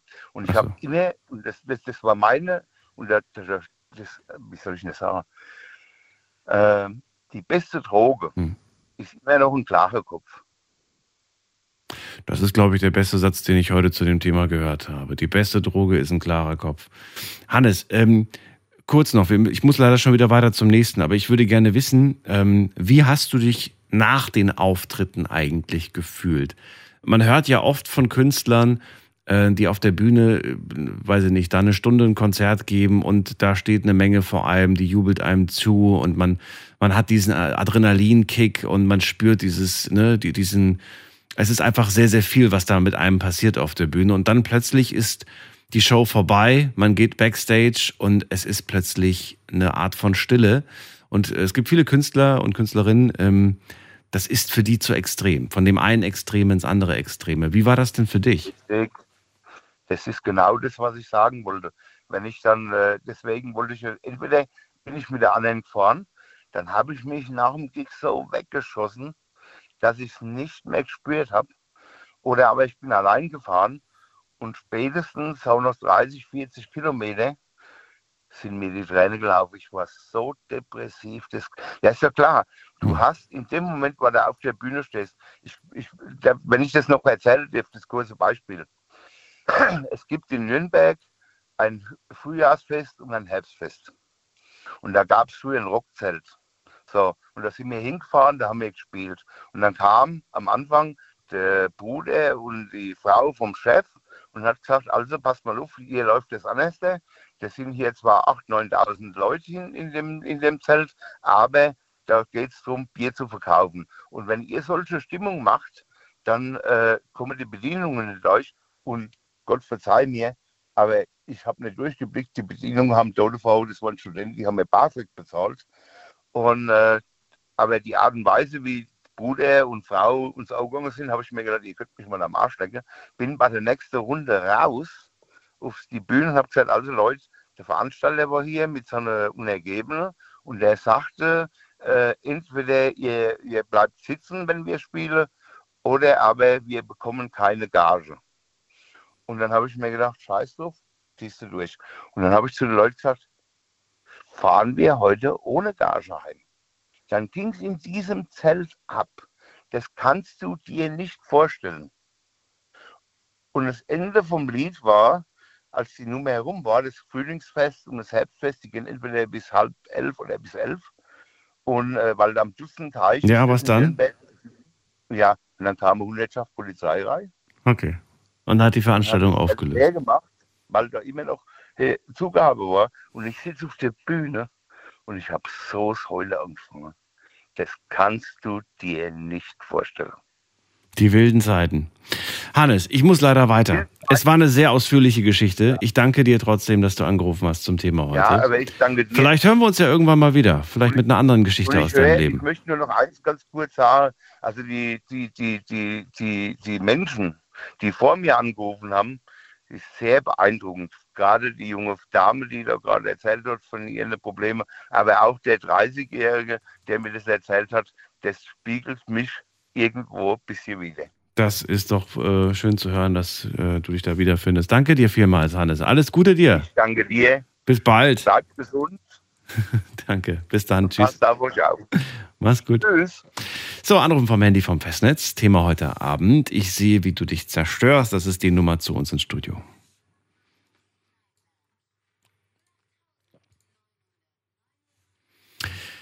So, wen haben wir in der nächsten Leitung? Ähm, da haben wir wen mit der, äh, mit der, mit der, mit der, mit der. Da steht Ursula aus Ludwigsburg. Ursula, grüß dich. Hallo. Ganz genau. Ich bin dran und bin sehr beeindruckt von den Anrufern, die vor mir jetzt dran waren.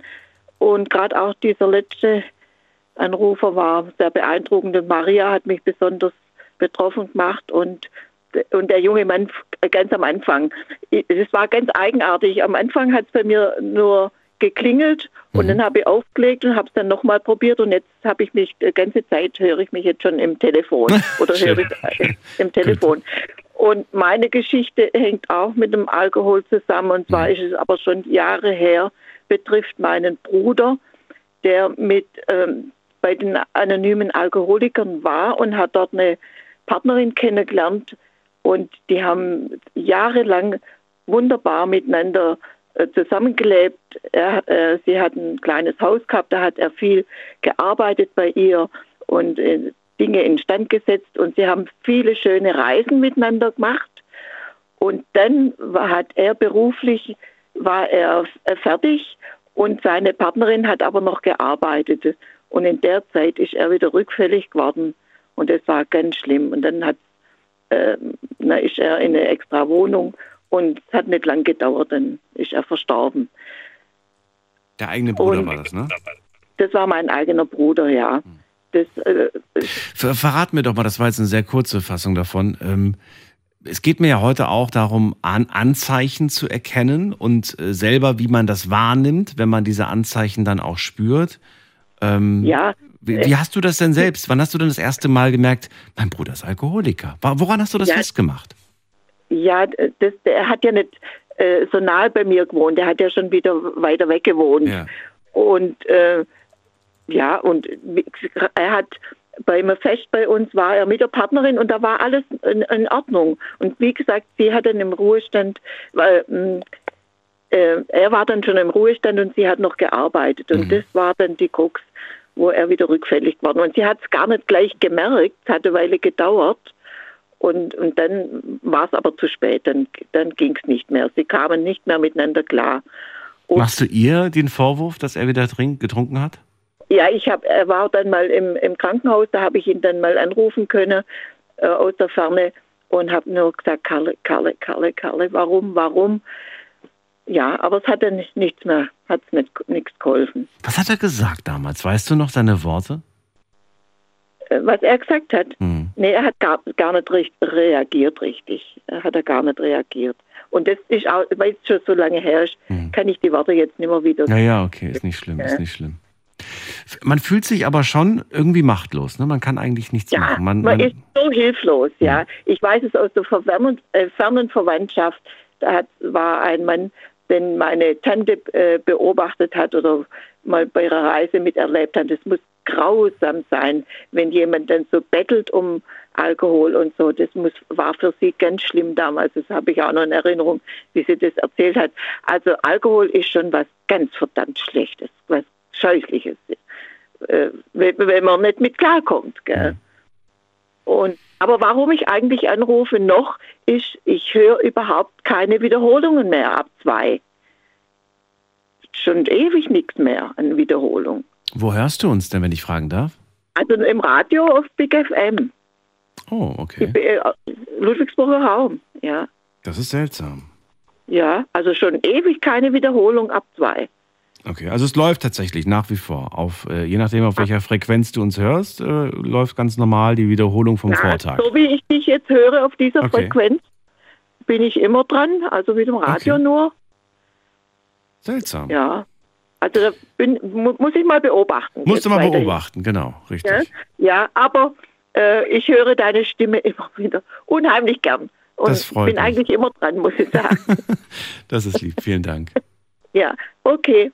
Also, alles Gute. Dann auch dir, alles Gute, Ursula. Bis bald. Ja, Tschüss. danke. Tschüss. Danke, tschüss. Ein kurzes Gespräch war das jetzt gerade, fast schon zu kurz, wie ich finde, aber ein sehr schönes. Ihr dürft anrufen vom Handy vom Festnetz heute zum Thema Ich sehe, wie du dich zerstörst.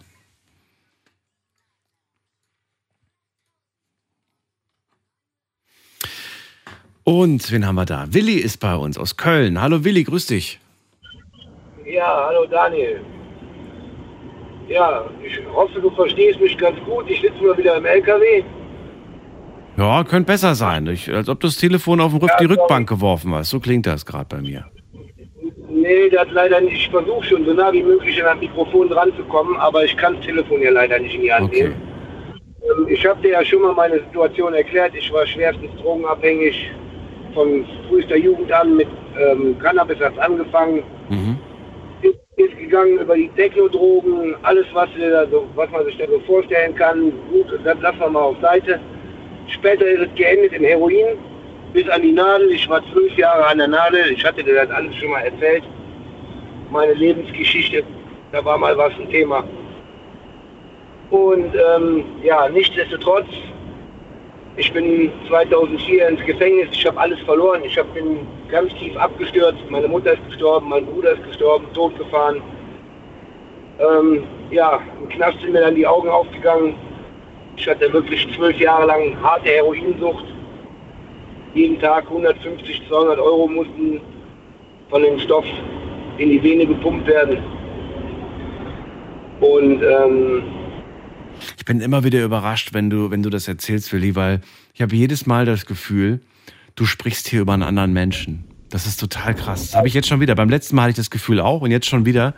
Ich denke mir immer so, das kann, das, das kann doch nicht seine Geschichte sein, von der er da gerade spricht. Doch, das, das, das ist rein meine Geschichte. Ich habe auch noch, deswegen wollte ich mich eigentlich kurz fassen. Das ist meine Geschichte. Ja, ich habe mein Leben wieder auf die Reihe bekommen. Ich bin vom Knast aus in die Therapie rein, habe eine stationäre Therapie absolviert in Overath, in der Drogenhilfe Köln bin da raus in meine Wohnung zurück. Man sagte mir, ich soll die Wohnung verlassen, ich soll das, die Stadt verlassen. Ich habe gesagt, wenn ich das da nicht schaffe, schaffe ich es nirgendwo, weil du hast als Drogenabhängiger den Blick dafür. Und du kannst nur das zu dem Thema clean werden. Es geht nur dann, wenn du selber willst.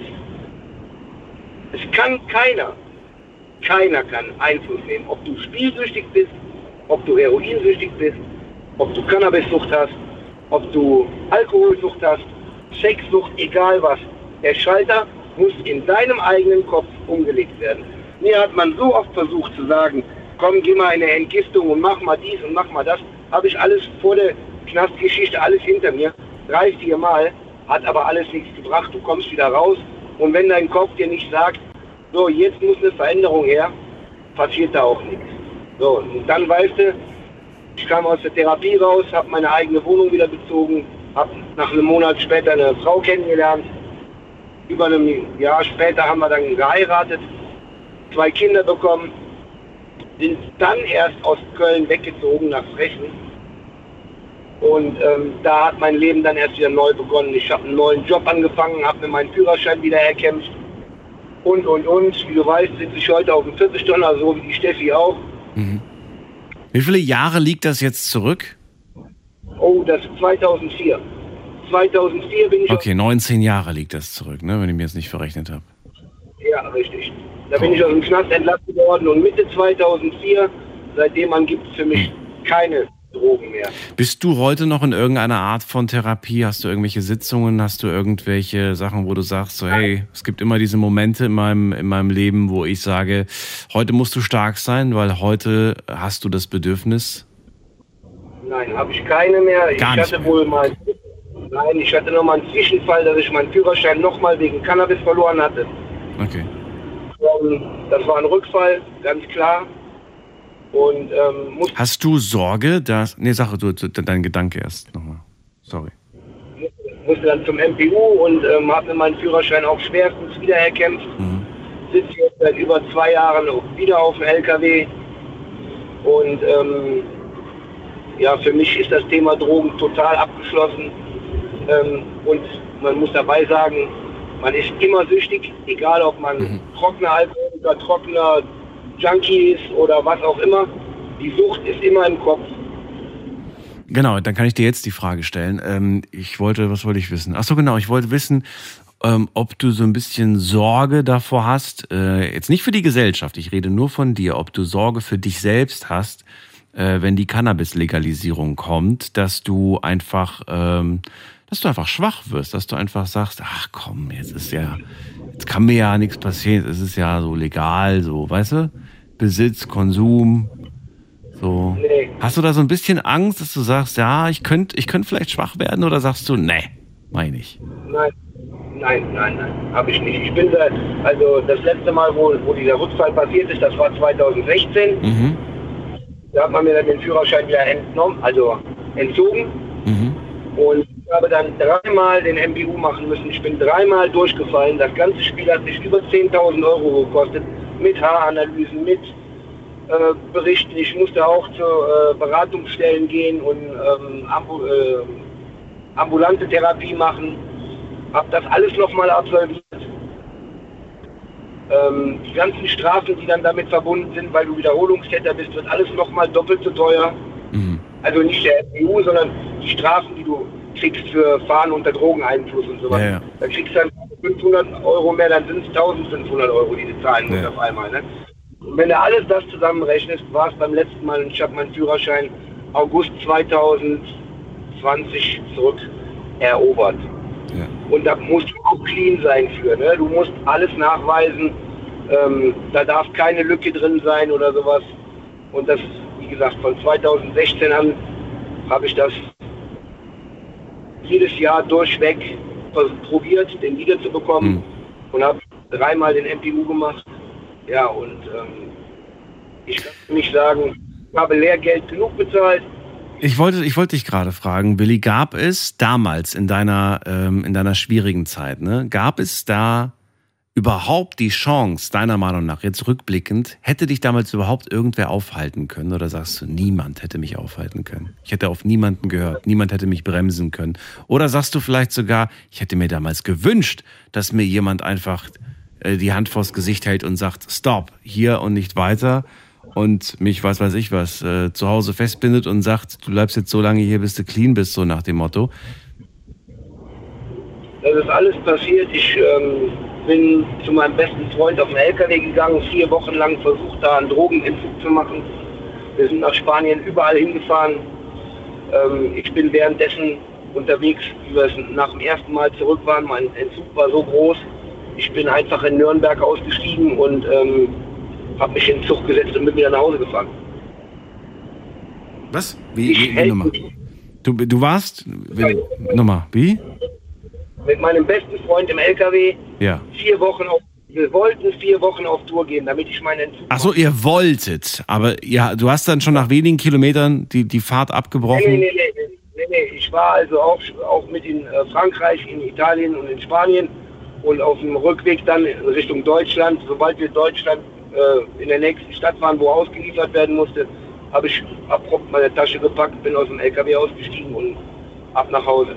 Haben sich während des ganzen Trips deine Gedanken um Drogen gedreht oder erst als du wieder deutschen Boden betreten hast?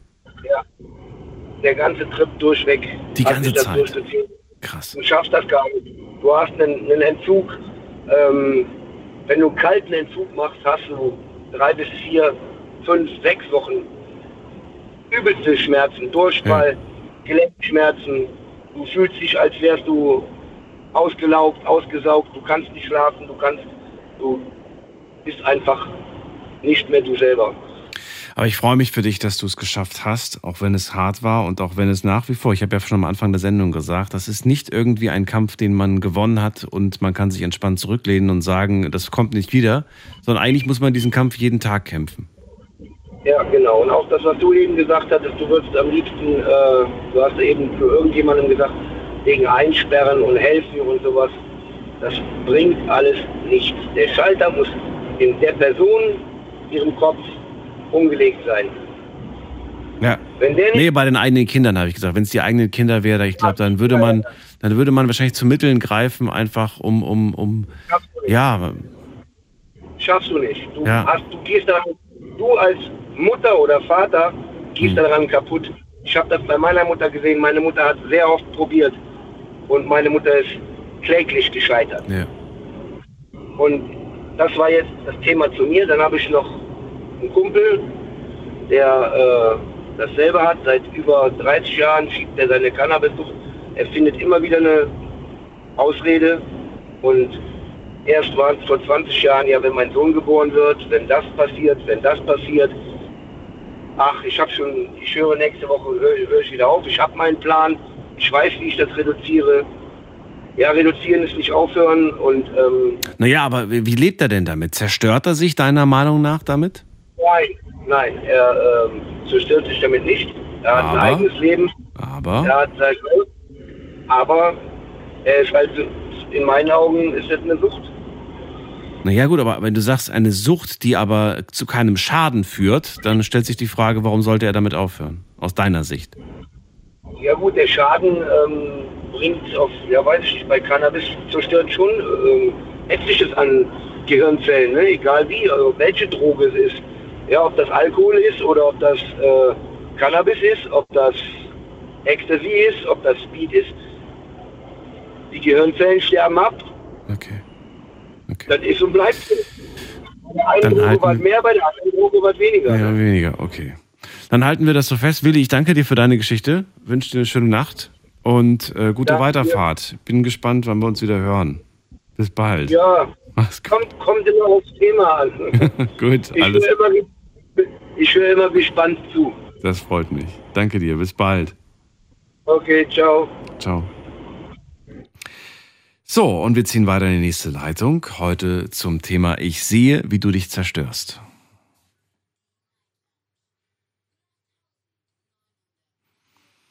19 Jahre liegt das jetzt zurück, die Geschichte von Willi, die wir gerade gehört haben. Schon Wahnsinn, oder? Wie gesagt, jedes Mal, wenn ich ihn höre, denke ich mir so, das kann doch nicht wahr sein. So, wir schauen uns ganz kurz das Ergebnis online an. Auch da habe ich euch ein paar Fragen gestellt. Ich glaube, heute waren es nur zwei. Hast du schon einmal über einen längeren Zeitraum beobachtet, wie sich jemand schadet, wie sich jemand zerstört? 89 Prozent von euch, ups, ich habe aktualisiert, es sind nur noch 82. 82 Prozent von euch sagen ja, habe ich beobachtet. 18 Prozent sagen von euch nein, habe ich nicht beobachtet. Das ist gut, aber doch sehr viele von euch, die das gesehen haben. Zweite Frage. Ähm, ja, wie hast du dich verhalten? Das wollte ich ganz gerne von euch wissen. Und zwar, ich habe der Person Rückhalt gegeben, sie motiviert und ihr Beistand gegeben. Bei uns war es das Problem Borderline. Dann schreibt eine Person, ähm, seine Freundin hat ihn am 18. Geburtstag betrogen und ich bin mit ihm ausgewandert. Was? Das ist aber ein ganz schön krasser Schritt hier dafür, dass man, ja gut. Dann schreibt jemand, ich war machtlos. Man kann keinen zwingen, den Selbstzerstörungsprozess zu beenden. Dann schreibt jemand, ähm, ich sehe, wie meine Frau sich selbst verletzt und ich versuche sie da rauszuholen. Dann schreibt jemand, äh, ich habe alles versucht, um ihr zu helfen und ich habe es schließlich aber auch geschafft. Super, ruf an, erzähl uns die Geschichte, was da genau passiert ist. Das würde ich gern hören. Dann schreibt jemand, oh, das ist jetzt, das ist jetzt wieder interessant, weil es schwierig ist und weil es auch eine krasse Antwort ist. Ähm, wie hast du dich verhalten? Da schreibt eine Person, ich habe mich von dieser Person distanziert. Und ich finde das schwierig, weil man sich natürlich fragt, hast du dich direkt distanziert? Wäre so meine Frage. Oder hast du Hilfe angeboten? Weil sich einfach nur zurückzuziehen, das ist schon ja, fragwürdig, würde ich mal sagen. Also, na gut, was haben wir noch? Dann schreibt jemand, äh, Belehrungen bringen leider nichts. Ich bin diejenige, die man nachts anrufen kann, was auch immer gerade ist. Dann schreibt jemand, ich habe mich in dem Sinne selbst zerstört, ich bin emotional völlig am Ende und fühle mich einfach nur kaputt. Dann schreibt jemand, aufmunternd Motivation schenken und der Person das Gefühl geben, nicht alleine zu sein. Dann schreibt jemand, ich habe darauf hingewiesen, dass die Person sich zerstört und ich habe Hilfe angeboten. Dann sagt jemand, habe meine Hilfe angeboten und gesagt, ich bin für dich da. Dann sagt jemand, ähm, ich habe die Person darauf angesprochen. Dann sagt jemand, äh, ich verhalte mich ganz normal der Person gegenüber. Puh, was haben wir noch hier? Ich habe mit der Person darüber gesprochen, aber sie hat leider weggesehen. Das ist oft der Fall. Und ich habe mir auch sagen lassen, ich weiß nicht, wie ihr das seht, aber den Spruch, ähm, wenn was ist, kannst du mich anrufen, dass der eigentlich zwar nett gemeint ist, aber nicht wirklich hilfreich ist. Denn die wenigsten Leute rufen an, wenn was ist. Also eigentlich, wenn wir uns um einen Menschen Sorgen machen, dann sollten wir die Person sein, die sich, die sich dann in, in gewissen Abständen meldet und immer wieder mal ähm, ja, ein Auge drauf hat. Ich weiß nicht, wie ihr das seht. Könnt gerne mal eure Meinung dazu loswerden. Ansonsten erstmal vielen Dank an alle, die online mitgemacht haben und die äh, geschrieben haben über Instagram war viel dabei gewesen, auch was ich nicht alles vorlesen konnte, aber vielen Dank an alle. Wir gehen direkt weiter in die nächste Leitung. Da habe ich Susanna aus Rastatt. Hallo, grüß dich. Ja, hallo, grüß dich. Mensch, jetzt bin ich so lang in der Leitung und habe einiges mir vorgenommen. Okay. Aber wenn es dir recht ist, gerade Stichwort distanziert, was du jetzt gerade als Frage in den Raum gestellt hast, gell? Mhm. Äh, wo du gesagt hast, davon online, äh, das dich interessiert, wie man sich fühlt, wenn man selber die Person ist, die sich von einem sehr geliebten Menschen distanziert. Soll ich dazu was sagen? Na, so war es nicht gemeint, sondern es war ja so gemeint, äh, ich sehe, da zerstört sich gerade jemand über einen längeren Zeitraum, da macht sich jemand kaputt. Und wie verhalte ich mich? Naja, ich ziehe mich einfach zurück. So ungefähr, ne? Da stellt sich natürlich die Frage so, ist das wirklich ein Freund? Ist das wirklich jemand, ähm, auf den ich zählen kann? Oder ist das ein feiges Verhalten? Ist das nachvollziehbares Verhalten? Weil man das vielleicht, man kann ja auch sagen, okay, ich habe mich aber zurückgezogen aus Eigenschutz. Ne? Ich wollte nicht mitgerissen werden in diesen Zerstörungsprozess. Das kann ja unterschiedliche Gründe haben, warum man sich distanziert zu dieser Person. Da rennst du bei mir gerade offene Türen ein, weil ich bin jetzt gespannt auf deine Einschätzung. Ich habe jetzt äh, vor zwei Monaten, nachdem ich ein Jahr, also das ganze letzte Jahr und drei Monate, gedacht habe, ich hätte eine neue Liebe in meinem Leben, nachdem dieses Drama mit meinem Umzug, falls du dich erinnerst, da hatte ich damals angerufen, war so glücklich und dachte, wow, das Schicksal hat alles ausgeglichen. Und ich bin 58 und er auch. Und er hat gesagt, wir machen es uns schön und ich komme, so weißt du, so aus dem mediterranen Lebensstil und das kennst du sicher auch, dass man das Leben dann genießen will, nachdem man auch äh, ne, einiges Schweres im Leben so durchgemacht hat, beide Seiten. Und dann merkst du am Anfang gar nicht, weil, äh, weißt du, äh, zu dieser mediterranen Lebensart gehört ja, dass man sein Weinchen trinkt, ne? Und wir haben uns dann vor Weihnachten da dann kennengelernt, wo ich eingezogen war. Und dann ist eh die Zeit, weißt du, wo man auffährt und wo man dann Wein trinkt und vielleicht auch ein bisschen mehr und Champagner und weißt du so. Und ich habe mir da am Anfang gar nichts dabei gedacht. Später musste ich aber feststellen, dass er sich in den ersten drei Monaten nur zusammengerissen hat. Ne? Und wo vorhin äh, der andere äh, Mann gesagt hat, dass mit der einen Flasche Wodka, ne? Der hat also dann im Verlauf von dem Jahr äh, also fertig gebracht und ich habe dann auch von seiner Tochter, die erwachsen ist, also Anfang 30, und die dann an einem bestimmten Tag dann kam und gesagt hat, Susanna, mein Vater ist Alkoholiker. Er hat es mir nicht gesagt, aber ich wusste es längst. Aber ich wollte es eigentlich nicht wahrhaben, weißt du? Boah, okay. Ja, und jetzt, jetzt, jetzt, jetzt, jetzt ist, ja, jetzt. Selbstzerstörung. Ja. ja. Also er hat dir gegenüber ähm, nicht das Gefühl vermittelt und du hast auch nicht den Eindruck gehabt, das hat er quasi geheim gemacht, er hat dann wahrscheinlich erst richtig getrunken, als er dann alleine war, zu Hause war? Das, genau, weil er nämlich, ja. es ist so, dass er seit, wie gesagt, wir sind gleich alt mhm. und äh, er ist auch diszipliniert. Das heißt, er ist einer dieser wo ich glaube, dass es viele versteckte Alkoholiker gibt, die ihr Leben eben im Griff haben. Ja, natürlich. Das gibt es, ja. Die quasi mit dem Trinken erst anfangen, wenn sie zum Beispiel von der Arbeit kommen. Ne? Und genau, dann, Daniel. Ja. Und die dann eigentlich äh, erst äh, einschlafen, wenn, wenn sie, ja, wenn sie einen gewissen Pegel erreicht haben, dann können die erst schlafen. Und bis zur nächsten Schicht sind sie schon wieder halbwegs nüchtern. Und es ist auch bei ihm so, dass er das ganz bewusst plant, weil er ist mhm. quasi ein Profi, weil er hat sehr bewusst, mhm. eben wie gesagt, jetzt werden wir beide dann Ende des Jahres 59 und voriges Jahr hat er gesagt, ah ja, ich habe noch fünf Jahre und ich will mir natürlich meine Rente nicht kaputt machen. Ne?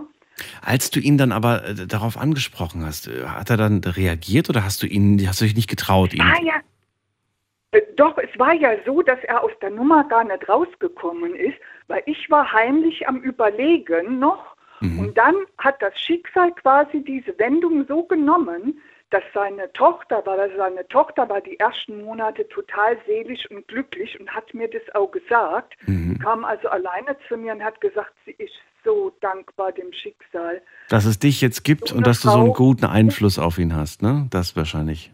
Ja, Daniel. ja. ja. ja. Ja, weil, genau.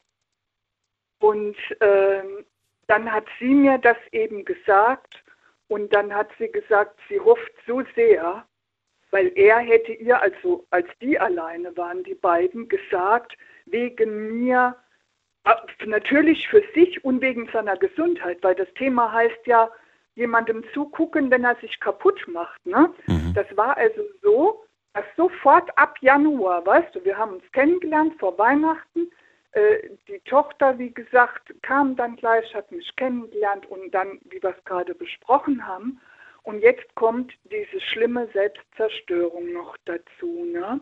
also um deine Frage erstmal zu beantworten, es war dann so, dass seine Tochter um ihn, weil sie ihren Vater ja länger kennt als ich, und sie ist auch seine Lieblingstochter und um das vorwegzunehmen, von wegen distanziert, haben sich alle Menschen von ihm distanziert, außer dieser Tochter, die zu ihrem Vater hält. Weil alle anderen Menschen, außer sein eigener Sohn, sagen, wir halten das nicht aus, mhm. weil wir dich lieben. Und sie leidet ohne Ende. Und äh, ja, und äh, das, um das mal so vorwegzunehmen. Ne? Und deswegen, weil sie das weiß, hat sie das dann so herbeigeführt, auch ohne dass ich das dann wusste, dass sie es an dem Tag hat, äh, vorhat, ne? sodass er unbefangen war und ich auch. Sie ist gekommen, hat gesagt, hier, wir reden mal kurz so ein bisschen und dann sagt sie aus dem Ding raus, Susanna, weißt du, dass mein Vater Alkoholiker ist? Hat er es dir endlich gesagt? Na gut, dann war es so raus. Jetzt ist die Frage, die ich mir gerade stelle, wir müssen leider so ein bisschen äh, die, die Geschichte abkürzen. Was sich natürlich getan hat, würde ich jetzt gerne wissen. Ist die Situation schlimmer geworden, weil er dann vielleicht äh, das Gefühl hatte, naja, jetzt bin ich enttarnt, jetzt brauche ich es nicht mehr geheim zu machen, jetzt kann ich ja ganz offensichtlich auch trinken. Oder ähm, hält er sich stabil? Wie, wie ist denn die, die Situation jetzt? Also jetzt aktuell ist es so, dass ich dann mich jetzt vor zwei Monaten auch als seine Tochter dabei war, als er aus dem Krankenhaus nach einer OP kam. Mhm. Das ist nämlich die Pointe von dem Ganzen. Ne? Ähm, die maximale Eskalationsstufe, dass er bei dieser OP die also eine Gefäß-OP in den Beinen war, was die Ursache, diese Gefäßprobleme unter anderem von Gesundheitsproblemen, ja, was er mir dann auch gezeigt hat im Laufe vom letzten Jahr, wo er noch in der Phase war, er bessert sich, er will kämpfen, ja. Mhm, mh. Klammer auf, Klammer zu, denk an unseren Vorredner, den du schon so lange kennst, der gesagt hat, die versprechen das immer wieder und ich selbst habe es immer wieder versprochen, aber vergiss es, ja. Äh, die maximale Eskalationsstufe ist, dass er in dem Jahr, wo er es versucht hat, ernst hat, hat mich mitgenommen zum Arzt. Ich sollte dabei sein, was der Arzt sagt, ne? um mir zu beweisen, dass es ihm ernst ist. Ne? Und er hat dann trotz allem nicht gemacht, sondern das, was du gerade jetzt als zweite Überlegung dir gemacht hast, hat er dann es von mir auch nicht mehr verbergen müssen. Ne? Mhm. Und genau das ist passiert. Ja? Obwohl er wusste, dass er diese OP hat, weil die war geplant. Und als jetzt diese OP dann war, wäre er fast gestorben an der Narkose, bitteschön, ja, mhm. wegen seinem Alkoholismus. Das Hast du für dich eine Entscheidung getroffen? Ja. Und ich wollte sagen, äh, vorhin hat das diese liebe Dame äh, gesagt. Diese Entscheidung, die ich treffen musste, war für mich das Grausamste, was ich je im Leben entscheiden musste jetzt. Du hast dich getrennt. Ich kämpfe immer noch. Ja, weil ich hätte auch eine andere Geschichte erzählen können, aber eben, es hat sich jetzt so ergeben. Hm. Ich selbst habe nämlich, das kann ich in einem Satz zusammenfassen, ich selbst habe nämlich eine ganz andere Geschichte zum Thema Sucht, was mich selbst anbelangt. Hm. Ich habe mir selber zugeguckt zwischen meinem 24. und 47. Lebensjahr, bis ich mit 47 einen Herzinfarkt hatte. Mhm. Und Karriere gemacht habe in den letzten Jahren war das aber, war ich ein sogenannter Workaholic, ja. Yeah. Und das ist aber sozial anerkannt, weißt du, weil ich war Karrierefrau, ich war deutschlandweit unterwegs, ich war im bestimmten Segment der Kosmetikindustrie sehr erfolgreich. Ja, aber weißt du, das, das, das wäre ja, das ist das durchaus. Ich dir jetzt nur erzählt, ja. damit du verstehst, warum ja. ich mich jetzt schützen musste, Daniel. Ja Vollkommen, Nein, das ist doch vollkommen legitim. Das ist doch überhaupt äh, gar kein Thema. Ich danke dir. Mir hat das, es das Herz zerrissen. Ja, ich glaube dir. Wirklich im wahrsten Wortsinne, Daniel. Mir hat es das Herz zerrissen und es ist immer noch zerrissen. Vielen Dank, dass du das mit uns geteilt hast, Susanna. Vielleicht haben wir bald wieder die Möglichkeit, über ein neues Kapitel oder ein anderes Kapitel zu sprechen. Ähm, für den Moment ja, heißt es erstmal Danke. Du verdient hast, dass ich das jetzt so mich so geöffnet habe und es ist mir schwer gefallen. Aber ich finde, das, das haben alle Zuhörer auch verdient, weil ich finde, das, das ist auch eine der Qualitäten, die du in diese Sendung reingibst. Und es ist mir sehr schwer gefallen, aber es ist gut. Ich fühle mich auch gut und ich danke dir und allen, die zugehört haben. Sehr schön. Vielen Dank dir für den Anruf und für deine Geschichte. Alles Gute, Susanna. Bis bald. Bis bald. Mach's Tschüss. gut. Tschüss. Eine wirklich schwierige Situation. Ähm, ja, und es ist irgendwie eigentlich traurig, wenn man, wenn man, wenn man sagen muss, äh, dass man sowas auch schon erlebt hat oder auch schon im Bekanntenkreis äh, mitbekommen hat, solche Situationen. Genauso eine ähnliche Situation, wie sie Susanne gerade beschreibt. Das ist äh, nicht gerade einfach, muss man ganz ehrlich sagen. Aber sie hat am Ende eine sehr wichtige Entscheidung getroffen, nämlich auf sich und auf ihre Gesundheit zu achten und äh, das ist hart, das stimmt allerdings. So, wir gehen ganz schnell weiter. Ich sehe gerade noch zehn Minuten. Das ist ja leider echt nicht mehr so viel Zeit. Wen haben wir denn in der nächsten Leitung? Muss man gerade gucken. Da ist wer mit der Endziffer 12. Hört mich jemand? Hallo? Jemand da? Nein. Dann gehen wir weiter. Günther aus Köln ist bei mir. Ja, guten Morgen, lieber Daniel. Lieber Günther, ich grüße dich. Hallo. Wie geht's dir? Alles gut? Ja, mir geht es ganz gut, ganz gut, ja.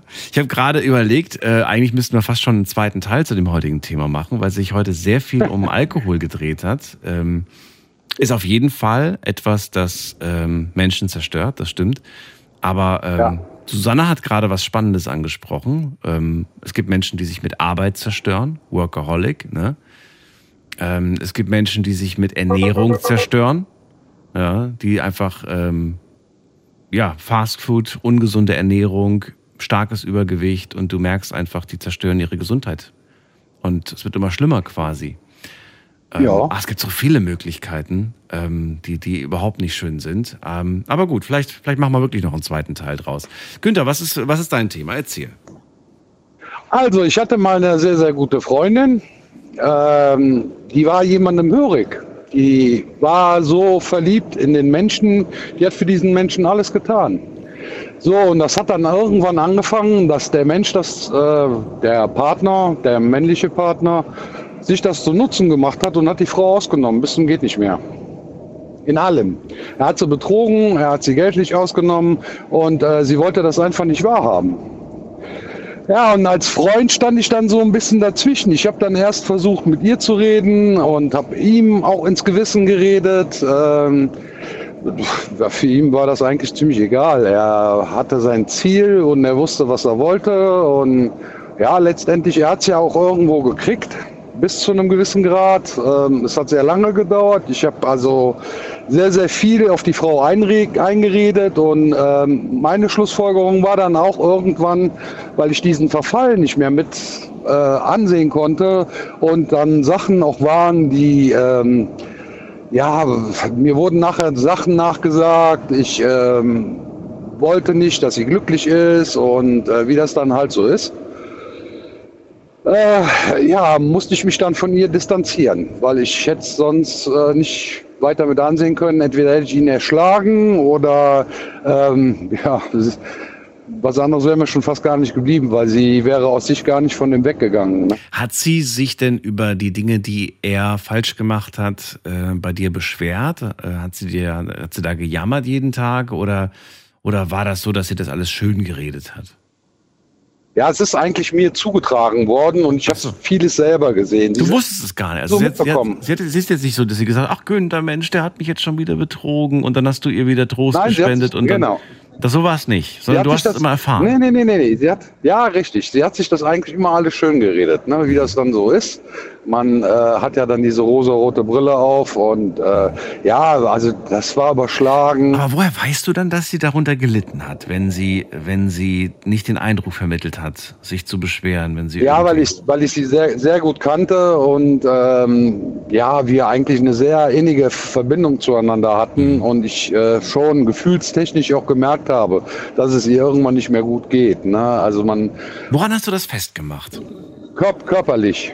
Einfach nur körperlich. Sie hat ähm, extrem abgenommen, ähm, ja, sah auch sehr schlecht aus, war viel müde und äh, ja, also man hat schon das Gefühl gehabt, das ganze, die ganze Situation schlaucht sie, sie will es aber gar nicht irgendwo wahrhaben. Ne? Dass ähm, diese Probleme, die da irgendwo unterschwellig sind, ähm, dass diese Probleme sie eigentlich körperlich kaputt machen. Es hat sehr, sehr lange gedauert, um dir da noch vielleicht ein bisschen Zeit zu geben, mit jemandem anderen zu sprechen. Äh, es hat sehr, sehr lange gedauert. Es hat auch sehr, sehr viele Gespräche ähm, gedauert bis dann irgendwann ich, wie gesagt, dann mich so distanziert habe, habe ihr gesagt, pass auf, mir sind so viele Sachen unterstellt worden, dass ich da versuche, dich äh, irgendwo in, in dein Unglück zu treiben. Das möchte ich nicht und von daher bleibt mir keine andere Möglichkeit, als wie erstmal zu dir keinen Kontakt mehr haben zu wollen. So, und hier ist dann aber im Nachhinein irgendwann klar geworden, dass ähm, die Sachen, die ich ihr erzählt habe oder das, was ich versucht habe, dass das nur zu ihrem Besten gewesen wäre. Sie ist dann irgendwann auch gekommen, hat sich für diese ganze Situation entschuldigt, hat sich von demjenigen getrennt. Äh, es hat sehr, sehr lange gedauert, ich glaube anderthalb Jahre, bis die sich dann endgültig getrennt hatten. Ähm, ja, und ähm, wir hatten dann auch noch sehr lange, sehr engen Kontakt zueinander, der sich dann irgendwann aber dann leider auch irgendwie erledigt hatte. Irgendwie war dann das Vertrauen weg und ja, es war irgendwo die Basis nicht mehr. Es war einfach die Basis nicht mehr. Mhm. Schade eigentlich, muss man wirklich sagen. Aber du sagst ja, ja, selbst, ich hatte gar keine Möglichkeit. Ich war stinke sauer auf diesen Partner, aber mir sind die Hände gebunden. Ich kann nichts machen, wenn diese Person das nicht will. Ja, es ist Person, schon, ja. es ist viel, viel gesagt worden, wenn da irgendwo ein Suchtfaktor ist und da gehört sowas auch mit dazu, das ja. ist für mich auch irgendwo eine Sucht. Äh, der Mensch muss es selber erkennen. Er kann da nur selber im Grunde sagen, ich will aus dieser Situation heraus. Es stecken ja, es ist ja toxische Beziehungen, es stecken ja sehr viele Menschen da draußen in toxischen Beziehungen und oftmals hat man das Gefühl, ähm, Mensch, trenn dich doch einfach, ne? Geh doch weg von dem. Aber erstens ja, ist es nicht ja, so einfach für die Person sich ja. zu trennen. Manchmal stecken ja, manchmal sind, sind dann ja auch noch Verpflichtungen, Kinder, gemeinsam, weiß ich nicht, gemeinsame Wohnung oder was weiß ich, was man sich alles aufgebaut hat. Oder man weiß vielleicht gar nicht, wohin. Wohin soll ich denn, wenn ich jetzt irgendwie, ne, wenn ich jetzt irgendwie. Äh, ja, es ist gehe. ja auch ein gewisser Alltag, ja. den ja. man zusammen hat, um ganz, aus diesem Alltag dann rauszukommen. Viel Angst, ist auch viel mit Angst verbunden, natürlich. Das ist wohl wahr. Nichtsdestotrotz, äh, danke ich dir Aber für deine Geschichte äh, Günther. Sehr, sehr gerne. Und äh, wünsche dir Wie alles immer, Gute. Daniel. Dir auch gute Sendung und schöne Grüße an die Zuhörer. okay, Danke. bis bald. Ciao. Ciao. So, wen haben wir in der äh, nächsten Leitung mit der Endziffer 87? Hallo? Hallo? Hallo, wer da woher? Hallo? Hallo, hallo? Hallo? Ich habe eine Frauenstimme wahrgenommen. Ja. Ich habe sie leider nicht mehr verstanden gehabt. Nicht schlimm, wer ist denn da? Die Soraya aus Karlsruhe. Soraya, grüß dich. Ja, danke schön. Soraya, jetzt sehe ich gerade, ich habe gar nicht mehr so viel Zeit, noch drei Minütchen habe ich. Ähm, wir können trotzdem unser Gespräch führen und dann machen wir das einfach ans, ans Ende von der Podcast-Verlängerung, wenn das für dich in Ordnung ist. Okay. Okay.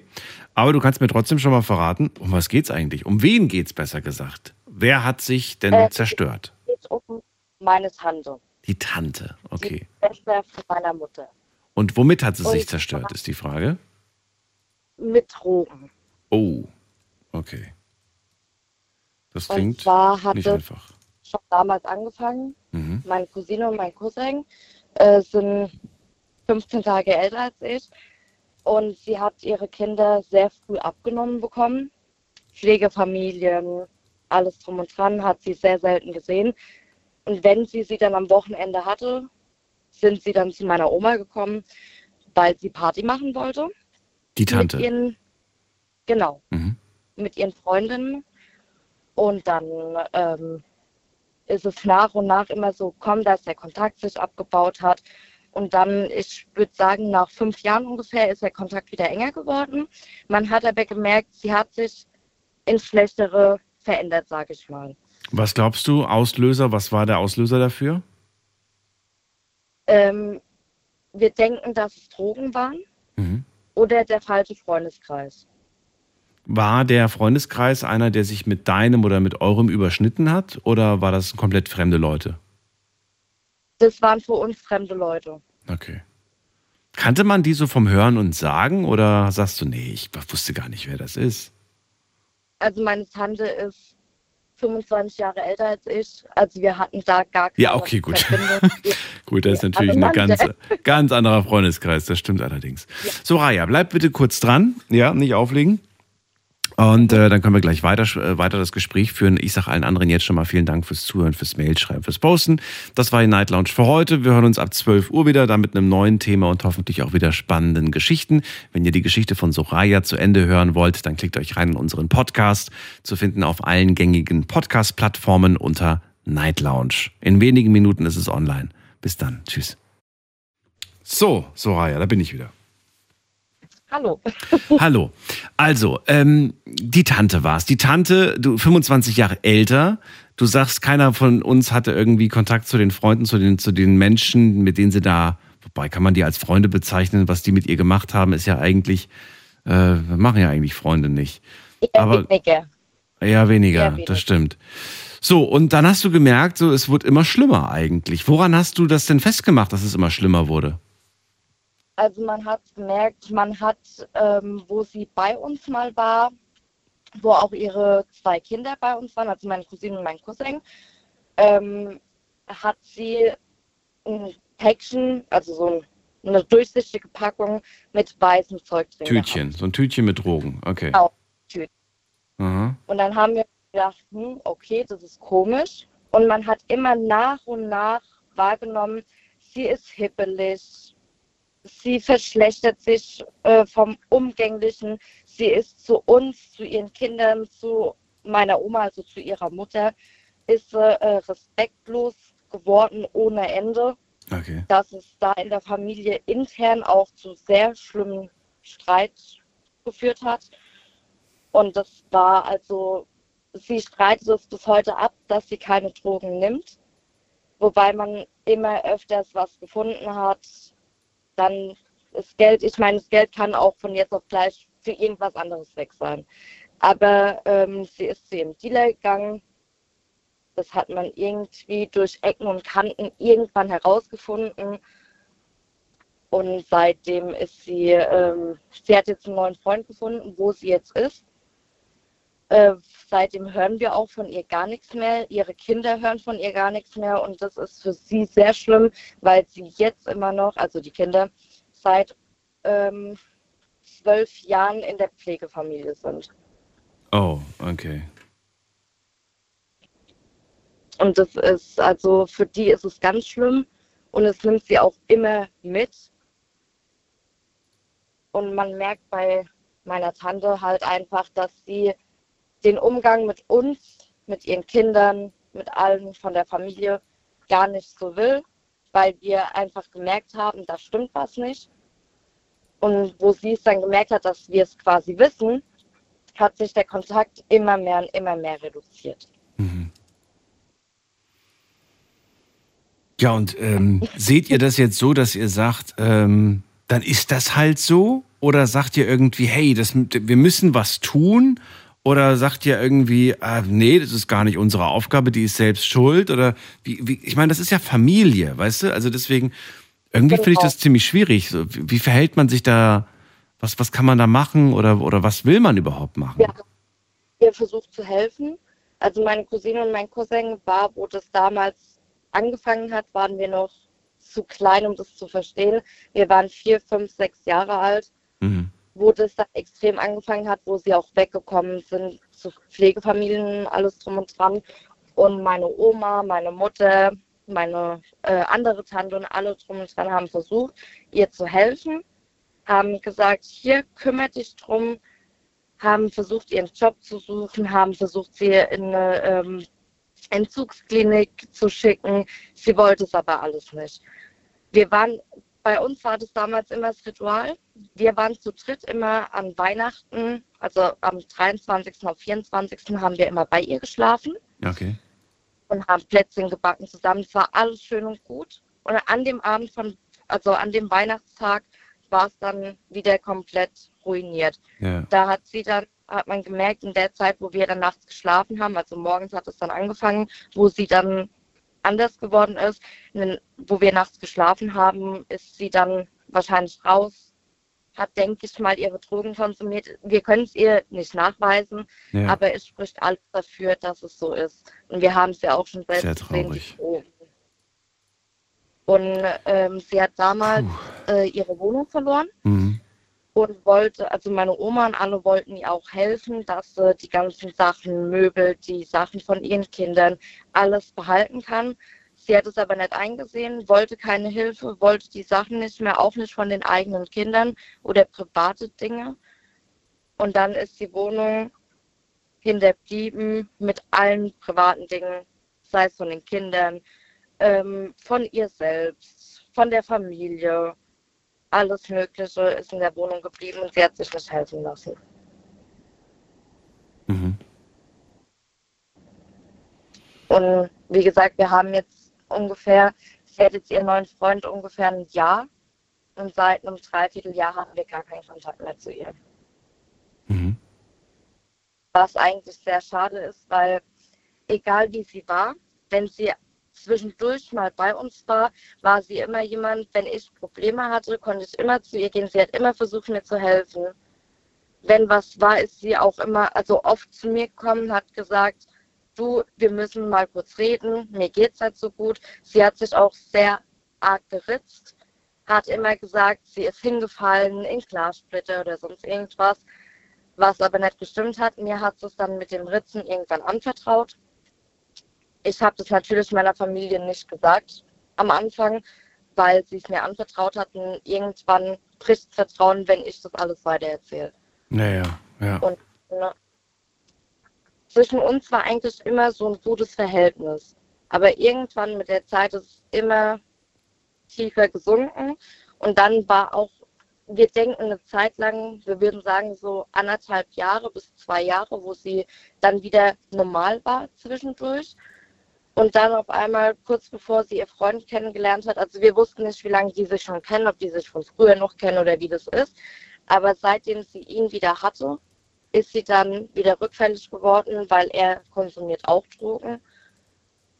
Ähm, und seitdem ist er dann, wie gesagt, wieder rückfällig geworden und dann hat man von ihr nichts mehr gehört, nichts mehr gesehen oder Mhm. sonst irgendwas.